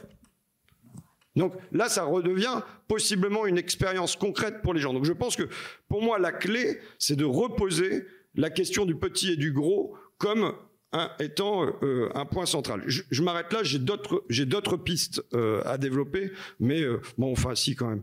non, attends, non, attends, non, parce que, bon, avant qu'on passe aux, pistes à développer, il y, a, une question que je, voudrais poser à, François, parce que c'est bon, à, plus court terme quel doit être, vu le résultat justement du, Rassemblement national, hein, quelle devrait être la stratégie euh, Bon, moi je crois, et ça, justement, ça m'intéresse de voir ce que, ce qu'il en pense, la pire des stratégies, mais, mais c'est pas uniquement parce que en fait c'est lié à ce que j'ai dit dans, ma, réponse antérieure que il faut surtout euh, ne pas euh, juger les gens. Pour moi, la condamnation morale, du, y a pas une stratégie pire si on veut justement regagner les, les, les, les, ouvriers. Ça dit, ah non, mais vous êtes des fachos, vous êtes... Bon, ça, c'est pas... Mais euh, aujourd'hui, plus concrètement, euh, euh, j'ai été un peu parce que j'ai entendu quelqu'un de, filles en disant aujourd'hui, il faut absolument faire un front antifasciste. Moi, personnellement, je crois que c'est le pire qu'on puisse imaginer. Euh, c'est pas comme ça, c'est pas en faisant un front antifasciste qu'on va récupérer, gagner ce, ce qui manque.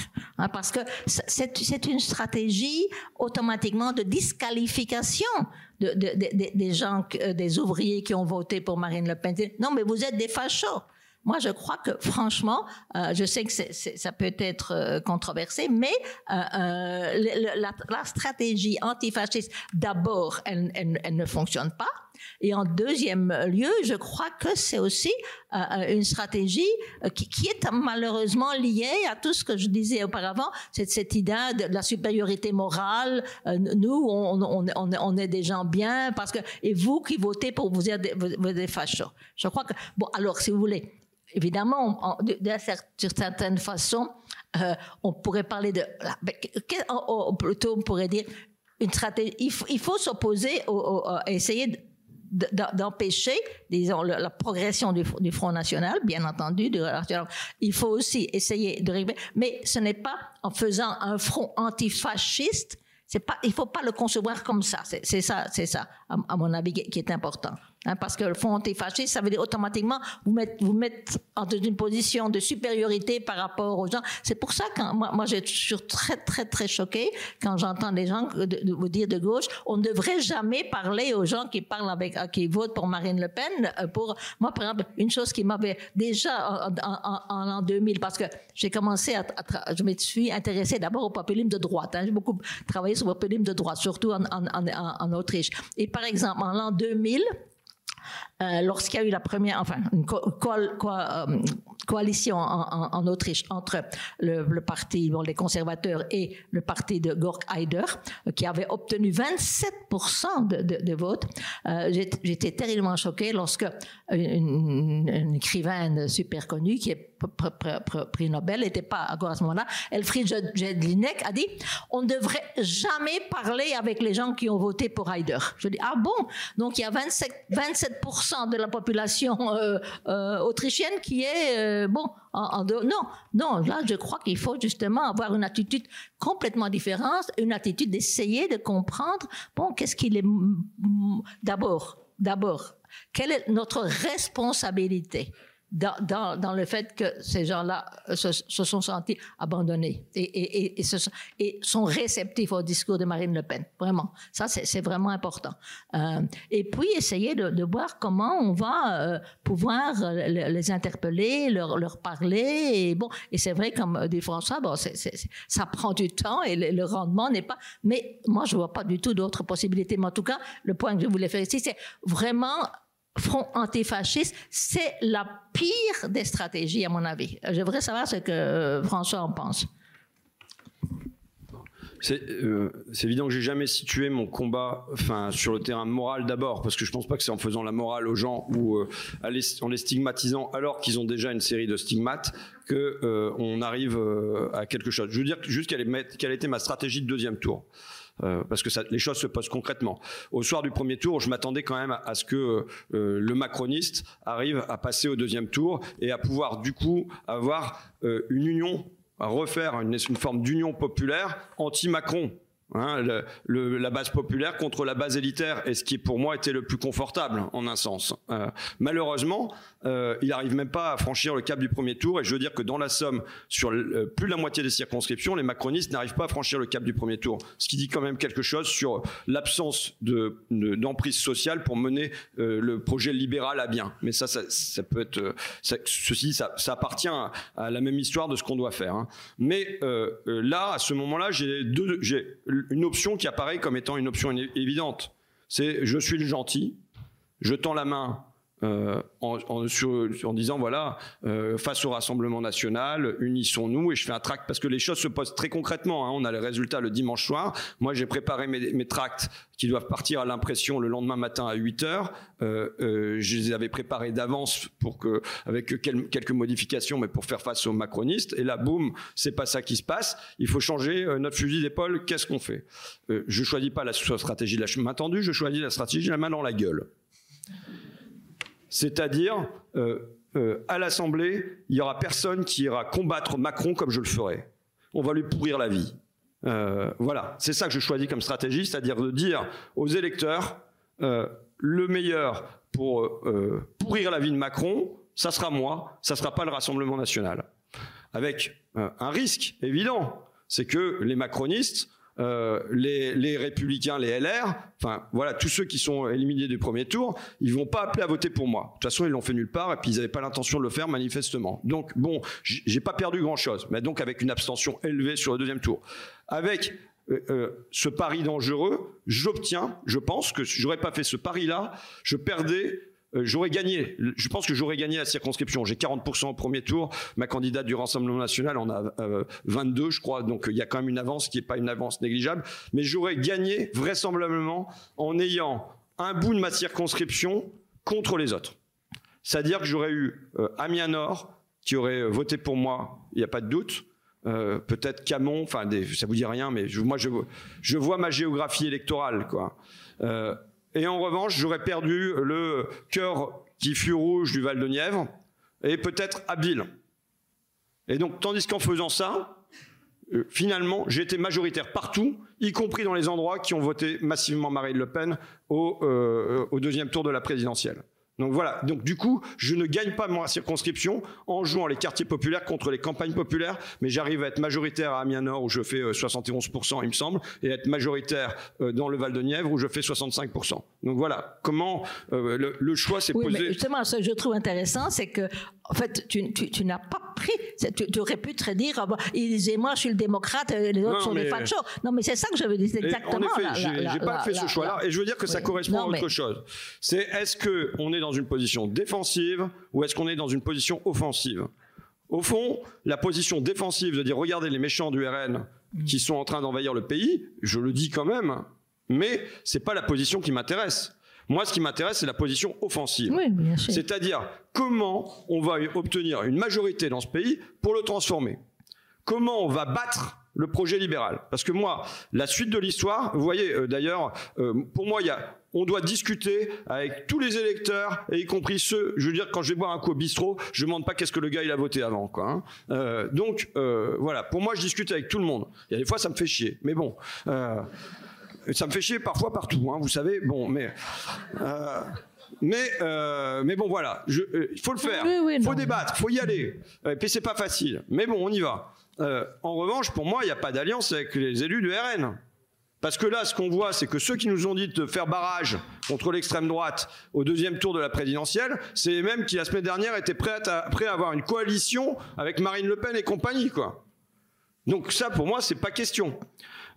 mais euh, donc voilà, pour moi, la question se pose moins sur le terrain défensif que offensif. Et la suite de l'histoire, c'est quoi? Pour moi, je vois deux suites de l'histoire possibles. Je, m'excuse, je prends encore trois minutes.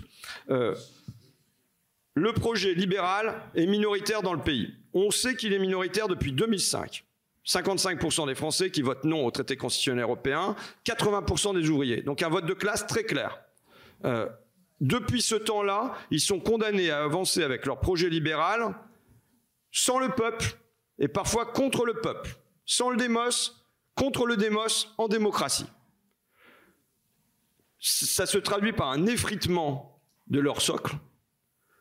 Ça se traduit euh, en 2017 dans les urnes par la nécessité de rassembler l'UMP, LR et le Parti socialiste autour d'une seule et même candidature qui est la candidature d'Emmanuel Macron, parce que comme leur socle se rétrécit, il faut qu'ils se réunissent, sinon il, y a des risques que, euh, que le projet libéral ne tienne plus. Et ça se traduit évidemment par le mouvement des Gilets jaunes. Comment est répondu avec, au mouvement des Gilets jaunes? On n'y répond pas par un compromis social. les libéraux n'y répondent pas par un compromis social, mais ils y répondent par l'autorité, par la force de coercition, par la matraque, par 300 euh, crânes fendus, 30 euh, amputés, 6 euh, amputés, pardon, et 30 éborgnés. Voilà comment il, y est répondu. Et donc, pour la suite de l'histoire, compte tenu du rétrécissement du socle libéral, pour moi, je vois deux options pour la suite. Soit on arrive en régime libéral autoritaire, et au fond, il, peut y avoir très bien une fusion entre le projet euh, des successeurs de Macron, des libéraux classiques, et euh, de, Marine Le Pen ou de ses successeurs. Euh, et pourquoi? Parce que quand je pose la question de Total tout à l'heure sur les 5 milliards d'euros de Total, jamais le Rassemblement national n'en parlera. Je, vous le dis, je suis un spécialiste des programmes économiques du Rassemblement. La question du partage des richesses n'y figure pas. Et évidemment, le système, ceux qui tiennent le système, les dominants, ce qui les effraie le plus, c'est la question du partage. Le reste, ils sont prêts à transiger. Mais la question des partages, il n'est pas question qu'elle soit posée sur la table. Et comme, à la fois du côté de Macron et du côté de Marine Le Pen, on ne pose pas la question du partage, il est évident que dans la suite, je ne dis pas que c'est Macron et Le Pen qui le feront, mais dans la suite de l'histoire de ces deux courants, il y a la possibilité d'un régime libéral autoritaire. évidemment, la deuxième option, c'est celle pour laquelle nous nous battons, qui est une sortie sociale écologique. Voilà, pour moi, et pour ça, ce qui nous bloque aujourd'hui, c'est que la réalité, c'est que nous n'avons pas de majorité dans le pays pour mener pour euh, cette, transformation euh, sociale et écologique. Et voilà pour moi l'enjeu offensif et pas seulement défensif, c'est de trouver une majorité dans le pays pour notre projet. Euh, est-ce que je peux. Bah, oui. Juste une petite. Non, mais parce que voudrais bien. tu vas pas encore passer à la, à la prochaine. Non, c'était juste une question qui fait le lien. Euh, vous avez interrogé quand même hum, des questions, enfin vous avez posé des questions de stratégie, de discours, beaucoup. Et est-ce qu'il n'y a pas également un constat à faire sur les structures partisanes? Parce que la crise, enfin néolibérale, s'est caractérisée aussi par la disparition des partis de masse, le Parti communiste, la SFIO pendant un temps, qui formaient, qui créaient du lien là où précisément il n'y en avait pas et là où il n'y en a plus aujourd'hui. Est-ce que pour mener euh, le combat euh, décrit par François Ruffin et que vous rejoignez aussi Chantal Mouffe, est-ce qu'il n'y a pas une interrogation à poser sur les structures de politisation, les structures avec lesquelles on peut lutter euh, je suis pas sûre d'avoir des choses intéressantes à dire sur ce sujet-là, honnêtement. Euh, mais par, par contre, je voudrais bien prolonger ce que euh, François a, a, dit, parce que, comme, comme je l'ai dit avant, euh, j'ai surtout insisté sur la partie négative, hein, ce, qui ne marche pas, ce qu'il faudrait. Mais j'ai tout de même des petites propositions plus positives à faire qui vont exactement dans le sens de ce que euh, euh, François a, dit, parce qu'au fond, euh, alors moi je le formulerai comme ça. Comment est-ce qu'il faut, dans la conjoncture actuelle, parce que bon, le, populisme de gauche a été publié en 2018, est-ce que bon, je, défends toujours l'idée que pour moi la seule stratégie possible pour la gauche c'est le populisme de gauche. Bon. Euh, et je l'entends mais ça veut dire qu'il faut justement euh, avoir aussi récupéré la, ce, qui, ce manque. Mais euh, la, grande question, évidemment, c'est, bon, c'est très bien la, chaîne d'équivalence, hein, mais donc mettre ensemble toute une série de, de, de demandes démocratiques, hétérogènes, mais comment est-ce qu'on va les faire tenir? Ça, c'est, Bon, j'ai pas de solution à ça, mais j'ai une proposition. Et je crois d'ailleurs que justement peut aussi nous donner des, pistes pour comment on peut récupérer les, classes populaires.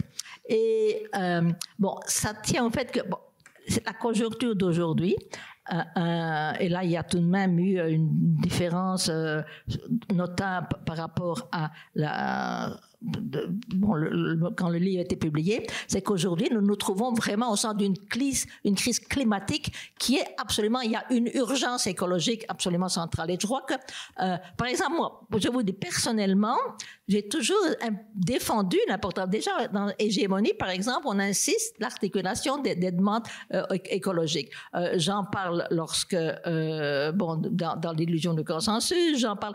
Mais jusqu'il y a peu, pour moi, c'était un problème théorique, principalement. Hein. Je veux dire, bon, non, c'est important. Maintenant, je le sens comme un problème existentiel. Je crois qu'il y a vraiment. Alors là, euh, il faut dire que les mobilisations des jeunes, Greta Thunberg, ça a été, ça a été important. Ça a été une espèce d'électrochoc. Hein. Je veux dire, on, on, a pris conscience. Bah, alors il y a pas mal de gens qui avaient pris conscience avant, hein, mais je veux dire, on a pris conscience que maintenant on est dans un moment vraiment. Donc il faut euh, euh, reformuler, si vous voulez, un peu la, stratégie populiste de gauche en tenant compte de cette cette conjoncture.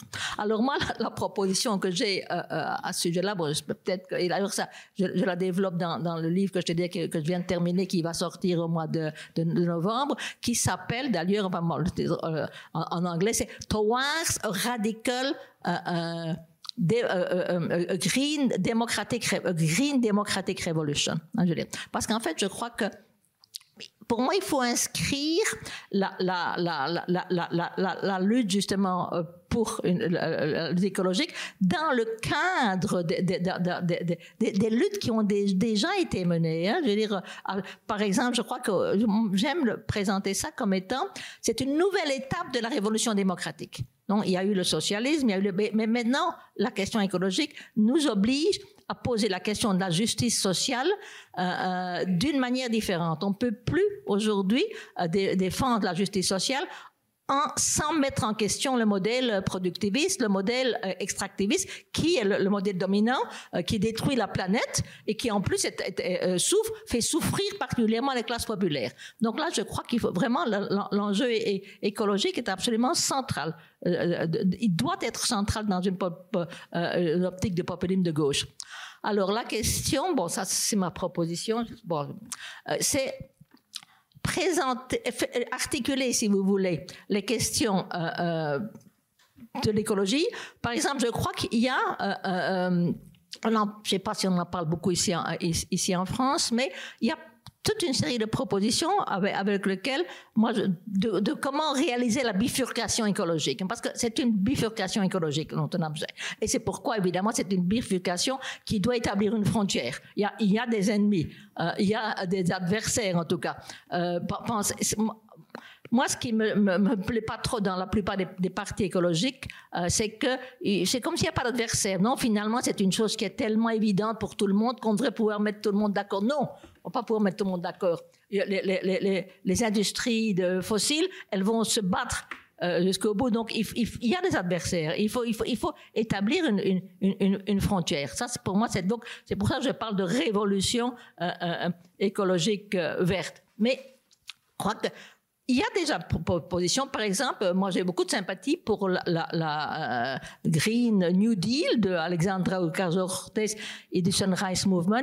Euh, par exemple, dans, malheureusement ça a été mis à la trappe, euh, mais en, en Grande-Bretagne, dans le programme de Jeremy Corbyn, il parlait de révolution euh, industrielle verte. Euh, bon, j'aimais pas trop le terme industriel, mais enfin, je crois que c'était la même chose. Donc, il y a, y a, des propositions, hein, comment on va décarboner l'économie, et surtout, ce qui est important, par exemple, dans, dans la proposition de, de, Green New Deal, c'est le fait qu'il y a là-bas une articulation très claire entre les luttes sociales, et les luttes écologiques, et les luttes antiracistes et les luttes féministes. Hein, bon, c'est ça, c'est ça qui est en, en, en jeu aujourd'hui.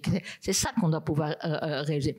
Et Bon, ma, ma, proposition, c'est euh, euh, si on veut motiver les gens, alors surtout ce qui est terrible, c'est euh, faut absolument pas une, une, une, écologie punitive. Hein, dire ah, bon, vous aurez, il faut, faut, que vous fassiez moins de ça. Non. Et ce qui est bien justement dans, dans, dans la proposition de Ocasio Cortez, c'est euh, garantie d'emploi, parce qu'il faut absolument convaincre les, les ouvriers qu'ils vont pas perdre leur emploi, qu'ils vont pas vivre moins bien. Il faut montrer que vous allez vivre mieux. Il faut vraiment euh, euh, présenter un, programme qui articule la, articuler la question euh, démocratique et la question écologique, pour moi, ça veut dire montrer que tout le monde va vraiment pouvoir vivre beaucoup mieux grâce à, ce nouveau modèle.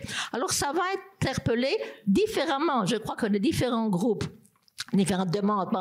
ça interpelle énormément les féministes, cette, question, parce que pour, pour, être le modèle, ça fonctionne très bien. Ça interpelle les antiracistes. Il y a moyen, justement, de, faire un projet qui euh, euh, peut euh, parler à des, secteurs différents. Non, on va, en réalité faire, c'est une nouvelle étape de la révolution démocratique.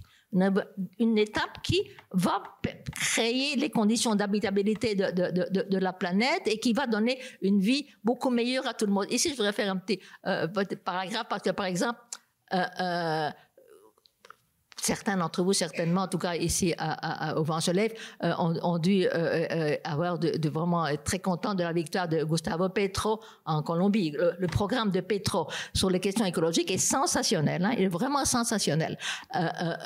mais ce que je serais assez référent, le, le le, le, comment est-ce qu'on, je sais pas le, le slogan de campagne avait, euh, c'était Petro et sa, sa la, la vice-présidente euh, Francia Marquez, qui est aussi c'est un cas extraordinaire, c'est une, une, une afro-descendante qui est féministe. Alors leur, c'était vivir sabroso. C'était le cas. On va, on va vivre sabroso. Alors, euh, traduisant en, français, sabroso, la traduction, c'est, savoureux. C'est pas, mais finalement, vivre sabroso, ça veut dire une vie joyeuse, une vie euh, saine, une vie plus agréable. Et ils ont fait toute, toute leur campagne justement autour de cette question de vivre sabroso. Moi, je trouve ça vraiment euh, intéressant parce que c'est quelque chose qui vous donne de, de, de, la joie, un motif. On va, on, on, va tous lutter ensemble pour vivre mieux.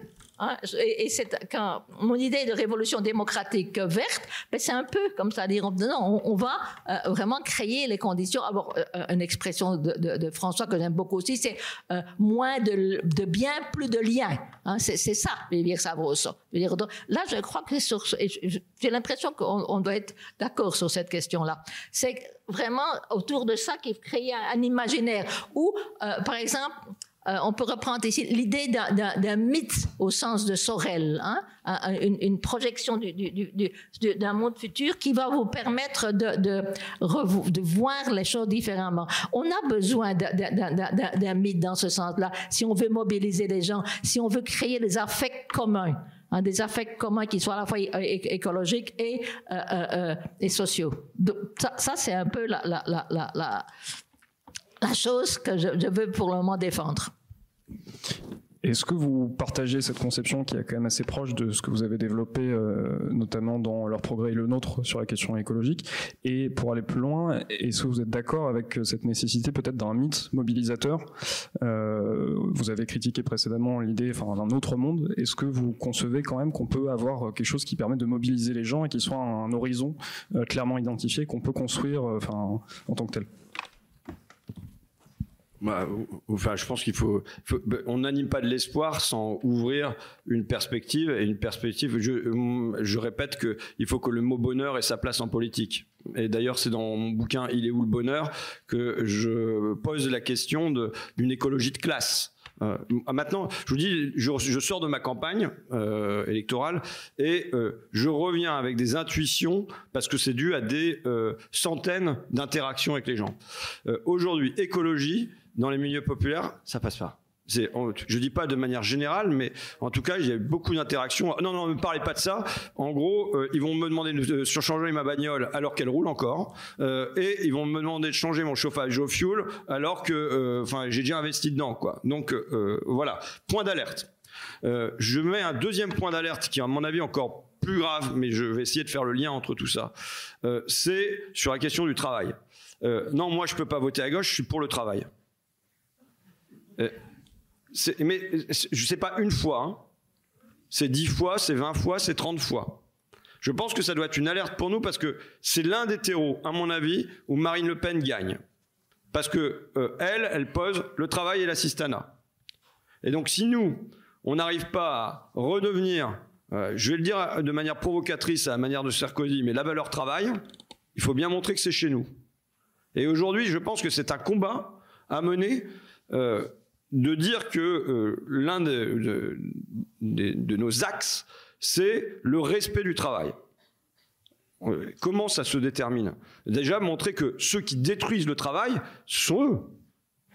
C'est ceux, eux, qui font perdre la valeur du travail tous les ans en livrant euh, des centaines de milliards aux actionnaires, tandis que les, euh, le SMIC stagne et qu'il euh, en est de même pour, pour les salaires en général. Je pose une autre, un autre truc pour la gauche, c'est comment on n'a pas que les pauvres, entre guillemets, mais que ce qui est un peu au-dessus, ça vient aussi. Et on voit que ça décroche. Euh, on voit que dès qu'il y a un petit peu plus que le SMIC, nous on parle du SMIC, mais qu'est-ce que c'est que euh, des personnes qui sont à 1700, 1800, 1900 euros? C'est des gens qui disent, bah, euh, je dis à mes filles, il n'y aura pas de fraises hein, cette année, et même chez Lidl, j'irai pas vous acheter des fraises, parce qu'on n'aura pas les moyens de ça. C'est, on partira pas en vacances. Euh, donc, il faut être très attentif, pas seulement euh, au SMIC, euh, voire à ce qui est en dessous du SMIC, évidemment, c'est une priorité, mais aussi à ce qui est un peu au-dessus et que on n'ait pas le sentiment que on joue pour ceux qui sont tout en dessous contre ceux qui sont un peu au-dessus. Donc dire que ce sont eux qui font perdre tout le temps la valeur du travail, c'est pour ça que moi je suis pour l'indexation des salaires, euh, des, des, retraites et des allocations sur l'inflation, comme ça se pratiquait en France jusqu'en 1982. C'est-à-dire que c'est pas seulement le SMIC qui monte, mais c'est tout le reste avec. Mais enfin bon. Ensuite, dire que ce sont eux qui ont cassé le travail pour en faire des bouts de boulot dans tous les sens et qui ont cassé le travail aussi en ne liant plus le travail à des droits le statut d'auto-entrepreneur dans la moyenne, parce que Macron, la manière dont il résout le chômage, c'est la création de milliers, de millions, pardon, euh, euh, d'auto-entrepreneurs. Évidemment, c'est 590 euros par mois en moyenne. Euh, je vais être honnête avec vous, c'est qu'on ne sait pas quelle est la part là-dedans qui cumule un emploi avec de l'auto-entrepreneuriat, mais sans droit à la retraite, sans droit au chômage, sans droit à la sécurité sociale. Donc je pense qu'il faut réussir à mener ce combat de dire le travail, c'est nous le travail, et ceux, qui le cassent est en face. Et de la même manière, enfin, c'était l'un des enjeux de mon film de Boulet Femmes et du rapport parlementaire, c'est montrer que ceux qui en souffrent aujourd'hui le plus de cette casse du travail, ce sont ceux qui cumulent les fragilités populaires, femmes, euh, de couleur et que évidemment la priorité, moi je pense que euh, avait à gagner à placer cette question-là sur la table parce que ce sont des millions de personnes. Les travailleurs de la deuxième ligne, un rapport du ministère du Travail a dit que c'était 4,6 millions de travailleurs qu'on considère comme indispensable, essentiel. Alors côté féminin, euh, c'est euh, les auxiliaires de vie, euh, les, agents d'entretien, les aides à domicile, les assistantes maternelles. Mais côté masculin, ce sont les caristes. À aucun moment dans la campagne on a entendu parler de logistique. Moi, ma région est en train de devenir le hangar de l'Europe. Bon, ce qui pose des questions écologiques aussi, en termes de, terre, de terres consommées. Bon, le seul point d'entrée étant Amazon, mais c'est juste un point d'entrée. Il y a, bien d'autres choses que, que ça. Les, les, ouvriers de l'industrie agro alimentaires qui en moyenne sont sous le SMIC parce qu'ils alternent période d'intérim et période de chômage. Euh, les, salariés du bâtiment qui pour beaucoup sont euh, à la limite du SMIC aussi. Donc voilà, je pense qu'il y a la nécessité aussi de représenter ces gens-là. Euh, c'est-à-dire de redonner de la fierté en montrant qu'ils existent, en montrant que le pays repose sur eux et en disant c'est pour vous qu'on va se bagarrer. Et voilà, là je dis 4,6 millions de euh, salariés chez euh, les travailleurs de la, de la deuxième ligne. Et en liant tout ça, pour moi, à un projet écologique. C'est-à-dire qu'un projet écologique, c'est du travail. Je pense que le biais pour rendre le, le, projet écologique populaire, c'est de dire, de, de, reposer le fait que on est, c'est nous qui sommes la valeur du travail et la valeur du travail, c'est nous qui la donnons. Et euh, c'est lié à un projet écologique parce que si on veut aller vers une vraie rénovation des bâtiments, je rappelle ce truc que j'ai, enfin, je l'ai fait dans ma campagne, mais l'an dernier, il y a 5 millions de passoires thermiques en France. Euh, l'an dernier, ça a été 2500 passoires thermiques rénovées. C'est-à-dire qu'à ce rythme-là, il nous faut deux millénaires. Alors que là, vous avez un enjeu populaire possible parce que c'est moins de factures à payer s'il y a de la rénovation thermique, c'est euh, de l'emploi, c'est évidemment moins de gaz à effet de serre, et même, je le pose depuis 5 ans à l'Assemblée, jusqu'à si, si on m'entendait pas trop, c'est l'indépendance du pays, parce qu'on est moins dépendant des importations de gaz et de fioul. Bon, jusqu'à la guerre en Ukraine, on, s'en fichait. Mais voilà. Mais euh, je veux dire, donc ça c'est dans le bâtiment. Donc ça veut dire comment on construit. Parce qu'aujourd'hui, la vérité c'est qu'il n'y a pas assez de travailleurs du bâtiment et que les jeunes, ils sont pas du tout intéressés, même de milieux populaires, bien souvent, à aller dans ces trucs-là. Euh, euh, parce que euh, pour certains, ils ont vu leur père qui a galéré dans le bâtiment, et puis, ça va être avoir le, dos brisé à 55 ans, c'est ça clairement. Donc qu'est-ce que ça veut dire? Ça veut dire que je pense qu'on doit se bagarrer pour dire qu'il doit y avoir des avantages spécifiques aux, emplois du bâtiment. Par exemple, il doit y avoir des semaines de congés supplémentaires, il, doit y avoir des garanties de revenus à 2000 euros par mois. Enfin voilà, c'est poser des batailles, aussi des batailles sectorielles en disant voilà, c'est un enjeu de la transition écologique, on, on, construit un vrai statut et un vrai revenu euh, pour ces, travailleurs-là, et c'est pas le marché. Le marché qui décide de la valeur de ce euh, travail-là. Mais c'est vrai évidemment dans d'autres branches, comme euh, l'agriculture par exemple, qui va, si on veut transformer écologiquement l'agriculture, ça veut dire un, besoin de travail. Mais alors, soit est-ce qu'on en fait du travail détaché et sous-payé, maltraité, ou bien on dit que bah, dans ces branches-là, y compris si c'est pour travailler que quelques mois par an, enfin, eh ben, il y a un statut et un revenu qui est lié à ça. Et je pense que là, il y a une possibilité pour lier un projet écologique avec une valeur qui reste une valeur populaire, qui est la valeur du travail. Euh, et donc voilà une, proposition euh, que je mets sur la table. Qu'est-ce qu'il y avait d'autre que dans tes questions? Je ne me souviens plus. Ça ira comme ça? Bon. On va à présent passer aux questions. Ah, si, euh. il, est, évident qu'il faut poser l'écologie, elle doit être posée comme une écologie de conflit de classe.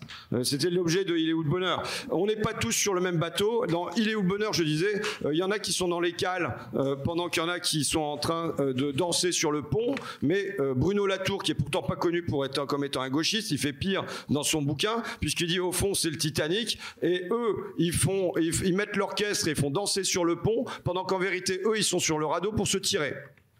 Donc il faut vraiment poser la question. Alors après, on peut avoir des chiffres sur qui émet des gaz à effet de serre, ta ta ta ta ta ta ta ta mais il ne faut pas poser l'écologie comme étant un truc neutre socialement. Non, il y a des enjeux de classe. Il y en a qui, concrètement, avec le réchauffement, vont avoir des climatiseurs et il y en a qui en auront pas.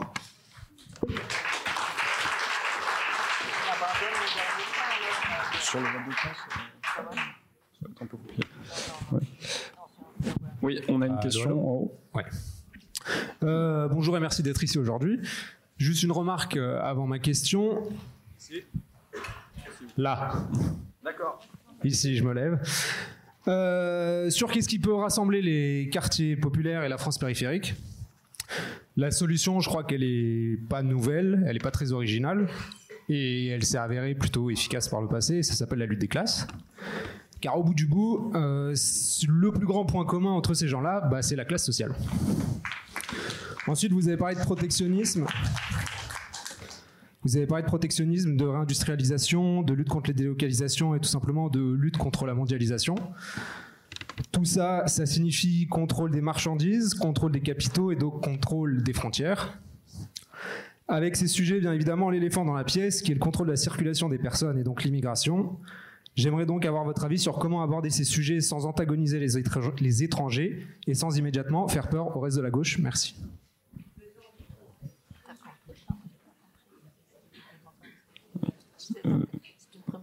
Vous voulez répondre en premier peut-être On va prendre plusieurs en même temps. Moi, je on va en prendre trois. Ouais, Alors, on prend... bada bada, hein, un homme, une femme, on, essaye quoi. Ah bah ouais. On va prendre, euh, ouais, on va essayer de prendre trois questions. On voit, on voit pas du tout. Euh, bonjour, merci pour euh, la conférence qui était très intéressante. Euh, vous avez parlé. Vous, avez parlé de l'alternative sociale écologique et donc ma question c'était justement sur la question de comment arriver à cette majorité euh, qui veut une, alternative sociale écologique parce qu'en fait euh, vous n'avez pas parlé de l'abstention et je trouve qu'actuellement il y a véritablement une grande partie de la population ou au moins la jeunesse euh, dans sa totalité presque qui veut cette alternative. Sauf qu'elle s'exprime pas et on l'entend pas parce qu'elle s'engage politiquement mais peut-être dans des associations, dans des manifestations, mais elle va pas voter. Et donc euh, ma question c'était justement, euh, est-ce qu'on fait la bataille des c'est sûr, on va euh, chercher ces, gens-là, mais une fois les élections arrivent, ces gens ne se mobilisent pas. Donc comment faire pour pour qu'ils aillent voter? Est-ce qu'on peut, on doit, je sais pas, penser à des modalités du vote obligatoire, parler de plus éducation civique, démocratique? Je pense que c'est une question qu'il faut poser et répondre. Merci. Et une dernière question euh, oui, moi j'avais une question un petit peu, euh, un petit peu provocante à, Madame, euh, à Madame Mouffe par rapport à son, son concept en fait de, populisme, populisme de gauche, parce que du coup j'ai, cru comprendre que vous aviez une définition du peuple qui n'était pas l'ensemble des citoyens en fait, puisque vous dites populisme de gauche, donc il y a un populisme de droite, un peuple de gauche, un peuple de droite. Et puis euh, ensuite, vous vous posez la question euh, comment on fait pour convaincre les gens qui, votent à droite de, nous rejoindre? Et vous vous dites euh, comment on fait pour que les gilets jaunes puissent, puissent nous rejoindre, voter pour nous? Mais les gilets jaunes, il faut quand même rappeler que s'ils ont réussi à être très diversifiés et, à débattre entre eux, c'est parce qu'ils ont, ils ont baissé leurs étendards et donc, je, vous pose la question. Est-ce que c'est pas une bonne stratégie finalement euh, de, de, baisser euh, les étendards pour, euh, pour convaincre sur le fond en fait?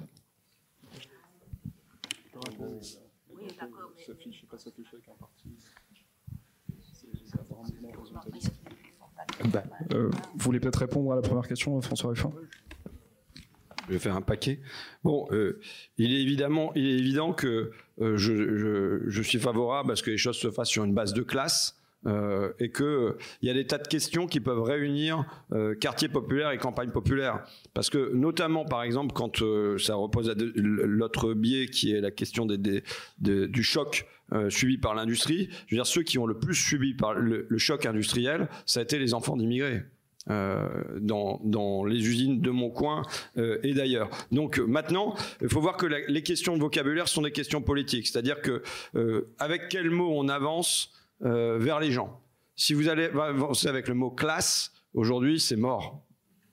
Et si vous mettez lutte des classes ensemble, même si c'est ce que vous voulez faire, mais si vous le dites comme ça, vous êtes cuit, quoi. Vous, euh, les gens, voilà. Alors on peut dire que c'est Warren Buffett qui disait, euh, quand il était première fortune mondiale, la guerre des classes existe, c'est un fait, mais c'est la mienne, la classe des riches qui mène cette guerre et nous sommes en train de la remporter. Euh, voilà. Maintenant, c'est comment on refait en effet, enfin, du haut, du bas, euh, du petit, du gros, euh, du, salarié, de l'actionnaire, sans forcément en repasser euh, par les, les, expressions marxistes qui ont eu leur utilité, qui peuvent nous, nous aider à penser, mais qui aujourd'hui ne sont pas les meilleurs outils pour aller vers les gens. Et de la même manière, le populisme, quelque part, il faut le faire sans le dire parce que c'est pas en, avançant euh, sur les plateaux médias et, euh, euh, vers les gens en disant je fais du populisme, bon, ça a plutôt tendance à faire fuir. Déjà, tout mot en isme, en vérité, est à bannir quasiment. Hein. Voilà, le néolibéralisme, tout ce qui est. Moi, je, je, me suis appliqué à faire un journal où il était interdit de dire libéralisme, néolibéralisme, euh, ultralibéralisme, ainsi de suite, parce que les gens décrochent euh, de euh, ces expressions. Donc, c'est des, des, questions de vocabulaire, mais ce sont des questions, euh, ce qui n'empêche pas de, savoir entre nous ici qu'en effet, on parle de classes qui ne doivent pas effacer d'autres euh, identités. Hein, on est sur des cumul, du cumul d'identités. Bon, ensuite sur euh, le protectionnisme et l'immigration. Keynes disait, en gros, que tout ce qui peut être produit à proximité, nationalement, le soi, ça me paraît du bon sens. Mais les idées, la culture, que tout ça reste international. Et donc, il est évident qu'il y a la possibilité de dissociation. En fait, il y a eu tout un combat. Ça, je vous renvoie à mon bouquin, moi aussi, euh, Leur grande trouille, journal intime de mes pulsions protectionnistes. Il y a eu tout un, combat des libres-échangistes pour faire d'un choix économique une valeur morale. Et à partir du moment où le libre-échange est devenu une valeur morale, c'est devenu un choix économique qui n'était plus, qu'on ne pouvait plus combattre. Parce que c'était être hostile à l'autre, euh, aux étrangers, et ainsi de suite. Et donc, ils ont réussi à opérer cette jonction entre un choix économique et une valeur morale qui n'avait pas existé jusqu'aux années 90 en disant voilà finalement si vous voulez refaire la, guerre de 14-18 et ainsi de suite. Bon, je, je, vous renvoie à mon bouquin, mais là il y a tout à fait la possibilité d'une dissociation. Euh, sur l'abstention, évidemment, je suis favorable au vote obligatoire. Euh, enfin, en tout cas, c'est pas forcément évident, mais oui, je suis plutôt favorable au vote obligatoire. Mais faut voir qu'on est dans un truc du serpent qui se mord la queue, parce que pour instaurer le vote obligatoire, il faut déjà avoir le pouvoir, parce que eux ne le feront pas parce qu'ils savent tout l'intérêt qu'ils ont à ne pas le faire. C'est-à-dire que les, plus protestataires, sans doute, à savoir les jeunes et le populaire, s'auto-exilent des moments où se décide à qui va aller le pouvoir. Ça les arrange. Je repars toujours de cette phrase de Samuel Huntington, qui plus tard sera l'auteur du choc des, civilisations, mais qui en 1975 rend un rapport à la commission trilatérale qui réunit les élites américaines, japonaises et européennes, qui s'appelle euh, Crisis of Democracy, donc euh, crise de démocratie, mais en fait c'est un peu comme une crise de foi, pour lui il y en a trop. Euh, et il dit voilà, on est dans l'après 68, hein, comment, euh, euh donc, comment vous voulez alors que les gens ils prennent la démocratie au sérieux, ils s'organisent, ils protestent, ils manifestent, ils votent. Comment vous voulez, dans ce contexte, que les gouvernants gouvernent tranquillement? Comment vous voulez que les dirigeants dirigent tranquillement? Non, la démocratie, soyons sérieux, ça fonctionne bien quand les pauvres, quand les femmes, quand les noirs sont exclus de cette démocratie-là. Et donc, il s'est écrit tel quel, là je, paraphrase, mais la conclusion est écrite telle quelle, il nous dit, il nous faut instaurer de l'apathie politique. Il nous faut instaurer de l'apathie politique. Ben, évidemment, nous, je disais en 2017 lors de, de ma première euh, campagne, mon adversaire, c'est toujours la finance, mais c'est surtout l'indifférence. Et on a là un combat au porte-à-porte. Hein. Mon adversaire, c'est pas, euh, c'est sûrement pas la candidate du Rassemblement national que personne ne connaît. C'est Marine Le Pen, c'est vrai, mais c'est surtout les uns après les autres, c'est l'indifférence, c'est la résignation, c'est l'abattement. C'est ça, notre véritable adversaire, il est là. Alors là, euh, les outils pour faire face à ça, je pense que euh, le Parti communiste a été euh, sans doute la force politique qui, dans le pays, a tenté le plus de choses. Je veux dire, il y a des concours de pêche dans mon coin organisés par le Parti communiste. Mais les gens, n'étaient pas communistes quand ils venaient pêcher. Mais c'était un lieu de sociabilité.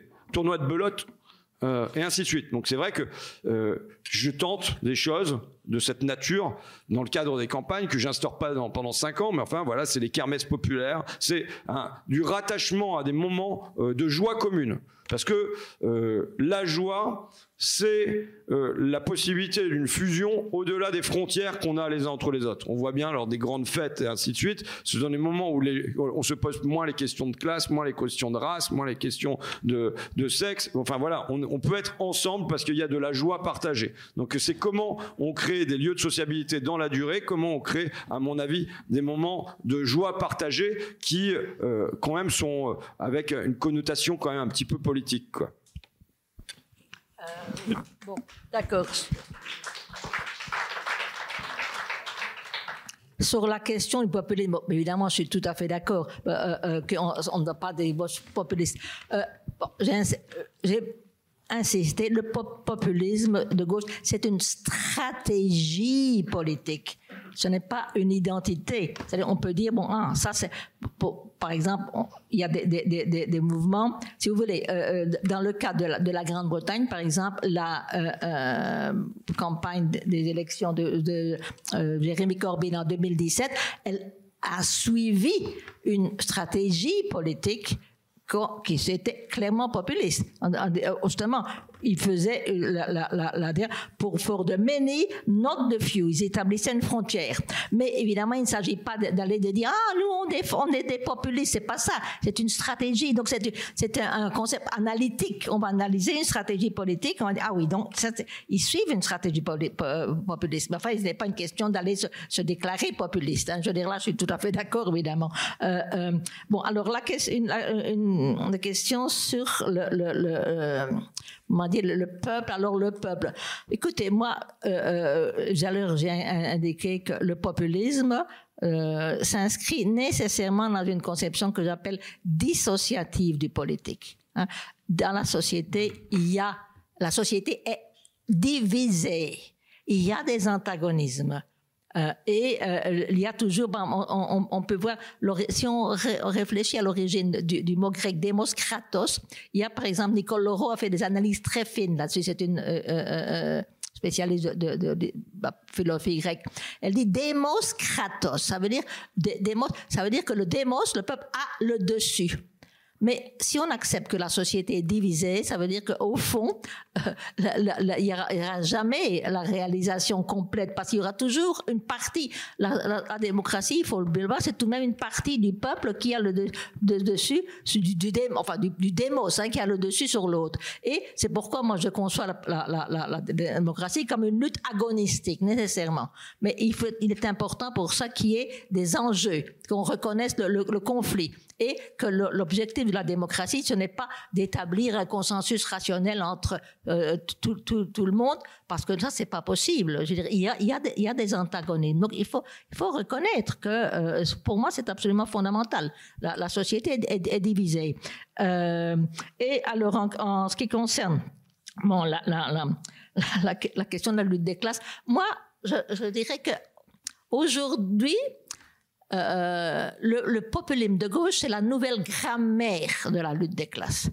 On, ne parle plus de lutte des classes, mais finalement, c'est la, l'idée, parce que pour, moi, la, question de classe a à voir avec l'existence de l'antagonisme. Il y a des antagonismes, et il y aura toujours des antagonismes. Et la lutte des classes, c'est justement de une lutte entre des antagonismes. Mais, alors c'est là peut-être qu'avec François on a une différence, je sais pas.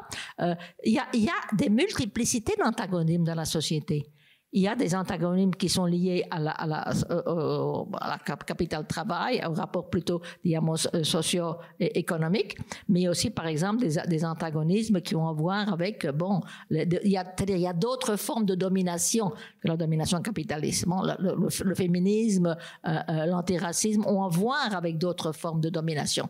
Et pour moi, ce qui est vraiment important, c'est l'articulation des, des luttes de plutôt de, de, de nature sociopolitique qu'on peut appeler ça justement des luttes de classe, mais il y a aussi d'autres luttes qui sont vraiment importantes. Et ma, ma façon de concevoir le populisme de gauche, c'est justement de dire il faut articuler toutes ces luttes. Hein. Euh, euh, euh. Et par exemple, ici, bon, Ernesto Laclau a eu une fois, c'était une expression très malheureuse à mon avis. D'ailleurs, il, y a eu des gens de mon diplôme qui l'ont terriblement critiqué pour ça, parce qu'il a dit un jour, la lutte de classe n'existe pas. Bon, oh, oh.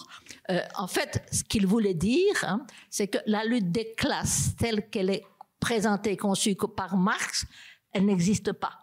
Je veux dire, parce que bon, l'une des classes qui va nécessairement conduire au socialisme, mais ça, il ne voulait pas dire du tout qu'il n'y a pas des luttes de classe. Hein, c'est pas du tout la même chose, dire une espèce de, lutte de classe comme ça qui, est le moteur de l'histoire. Non, mais il y a, il y a des luttes de classe, évidemment. Euh, ça, c'est important, mais ce sont toujours des luttes qui sont euh, spécifiques, construites d'une certaine façon.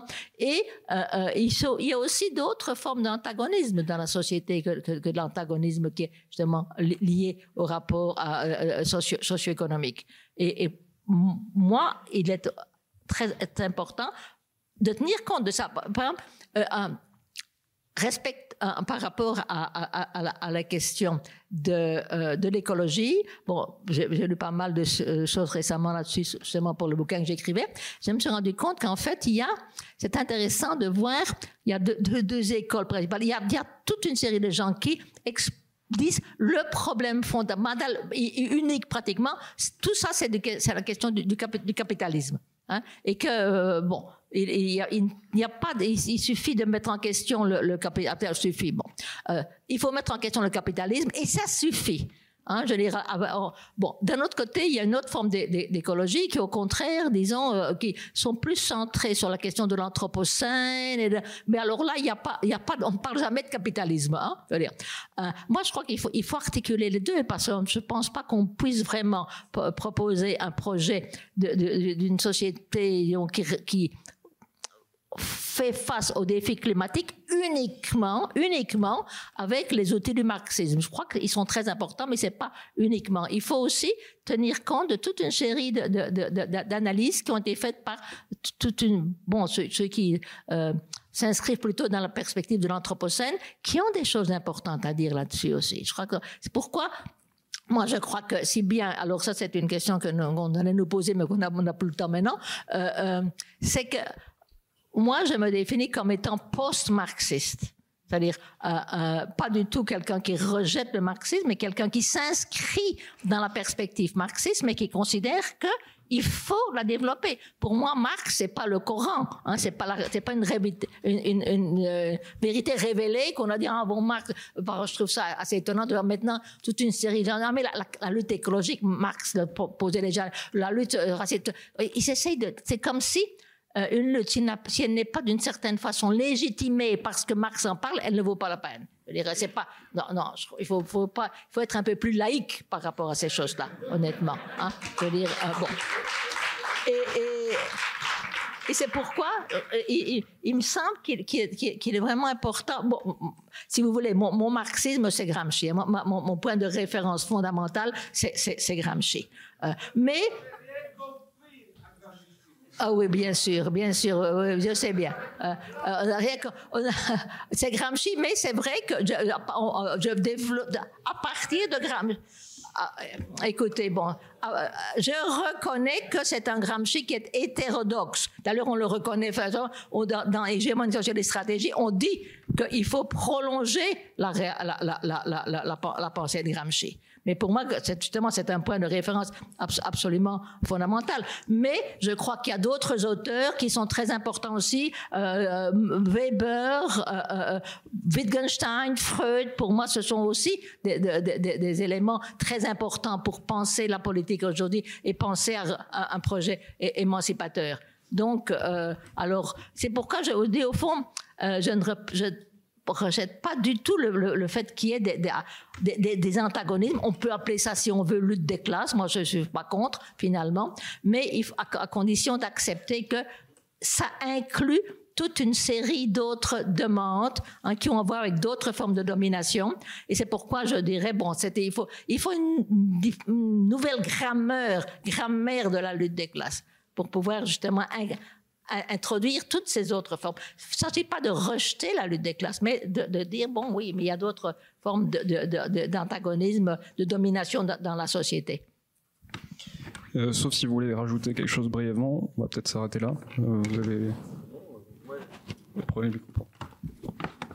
Moi, je, je, je, reviens, je redis pourquoi je suis venu. Euh, pour qu'il y ait un diagnostic qui soit posé aujourd'hui sur euh, où sont ceux qui nous manquent et où sont ceux qui sont partis? Et est-ce qu'on se fixe comme priorité dans les années à venir d'aller les rechercher ou bien est-ce qu'on les abandonne? Et si euh, le choix de l'abandon est fait, j'aimerais autant qu'il soit énoncé.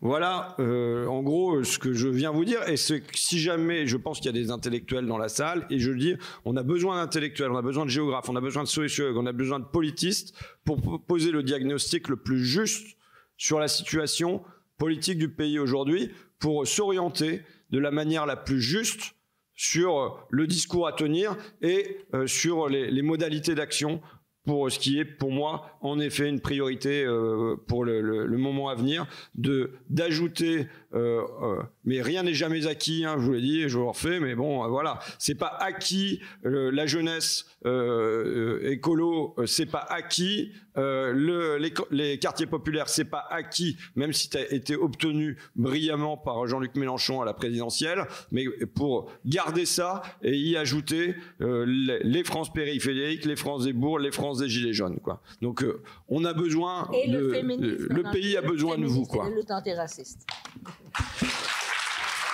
Merci beaucoup.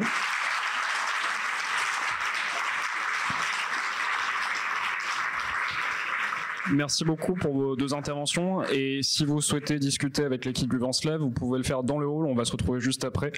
Et merci pour toute cette journée.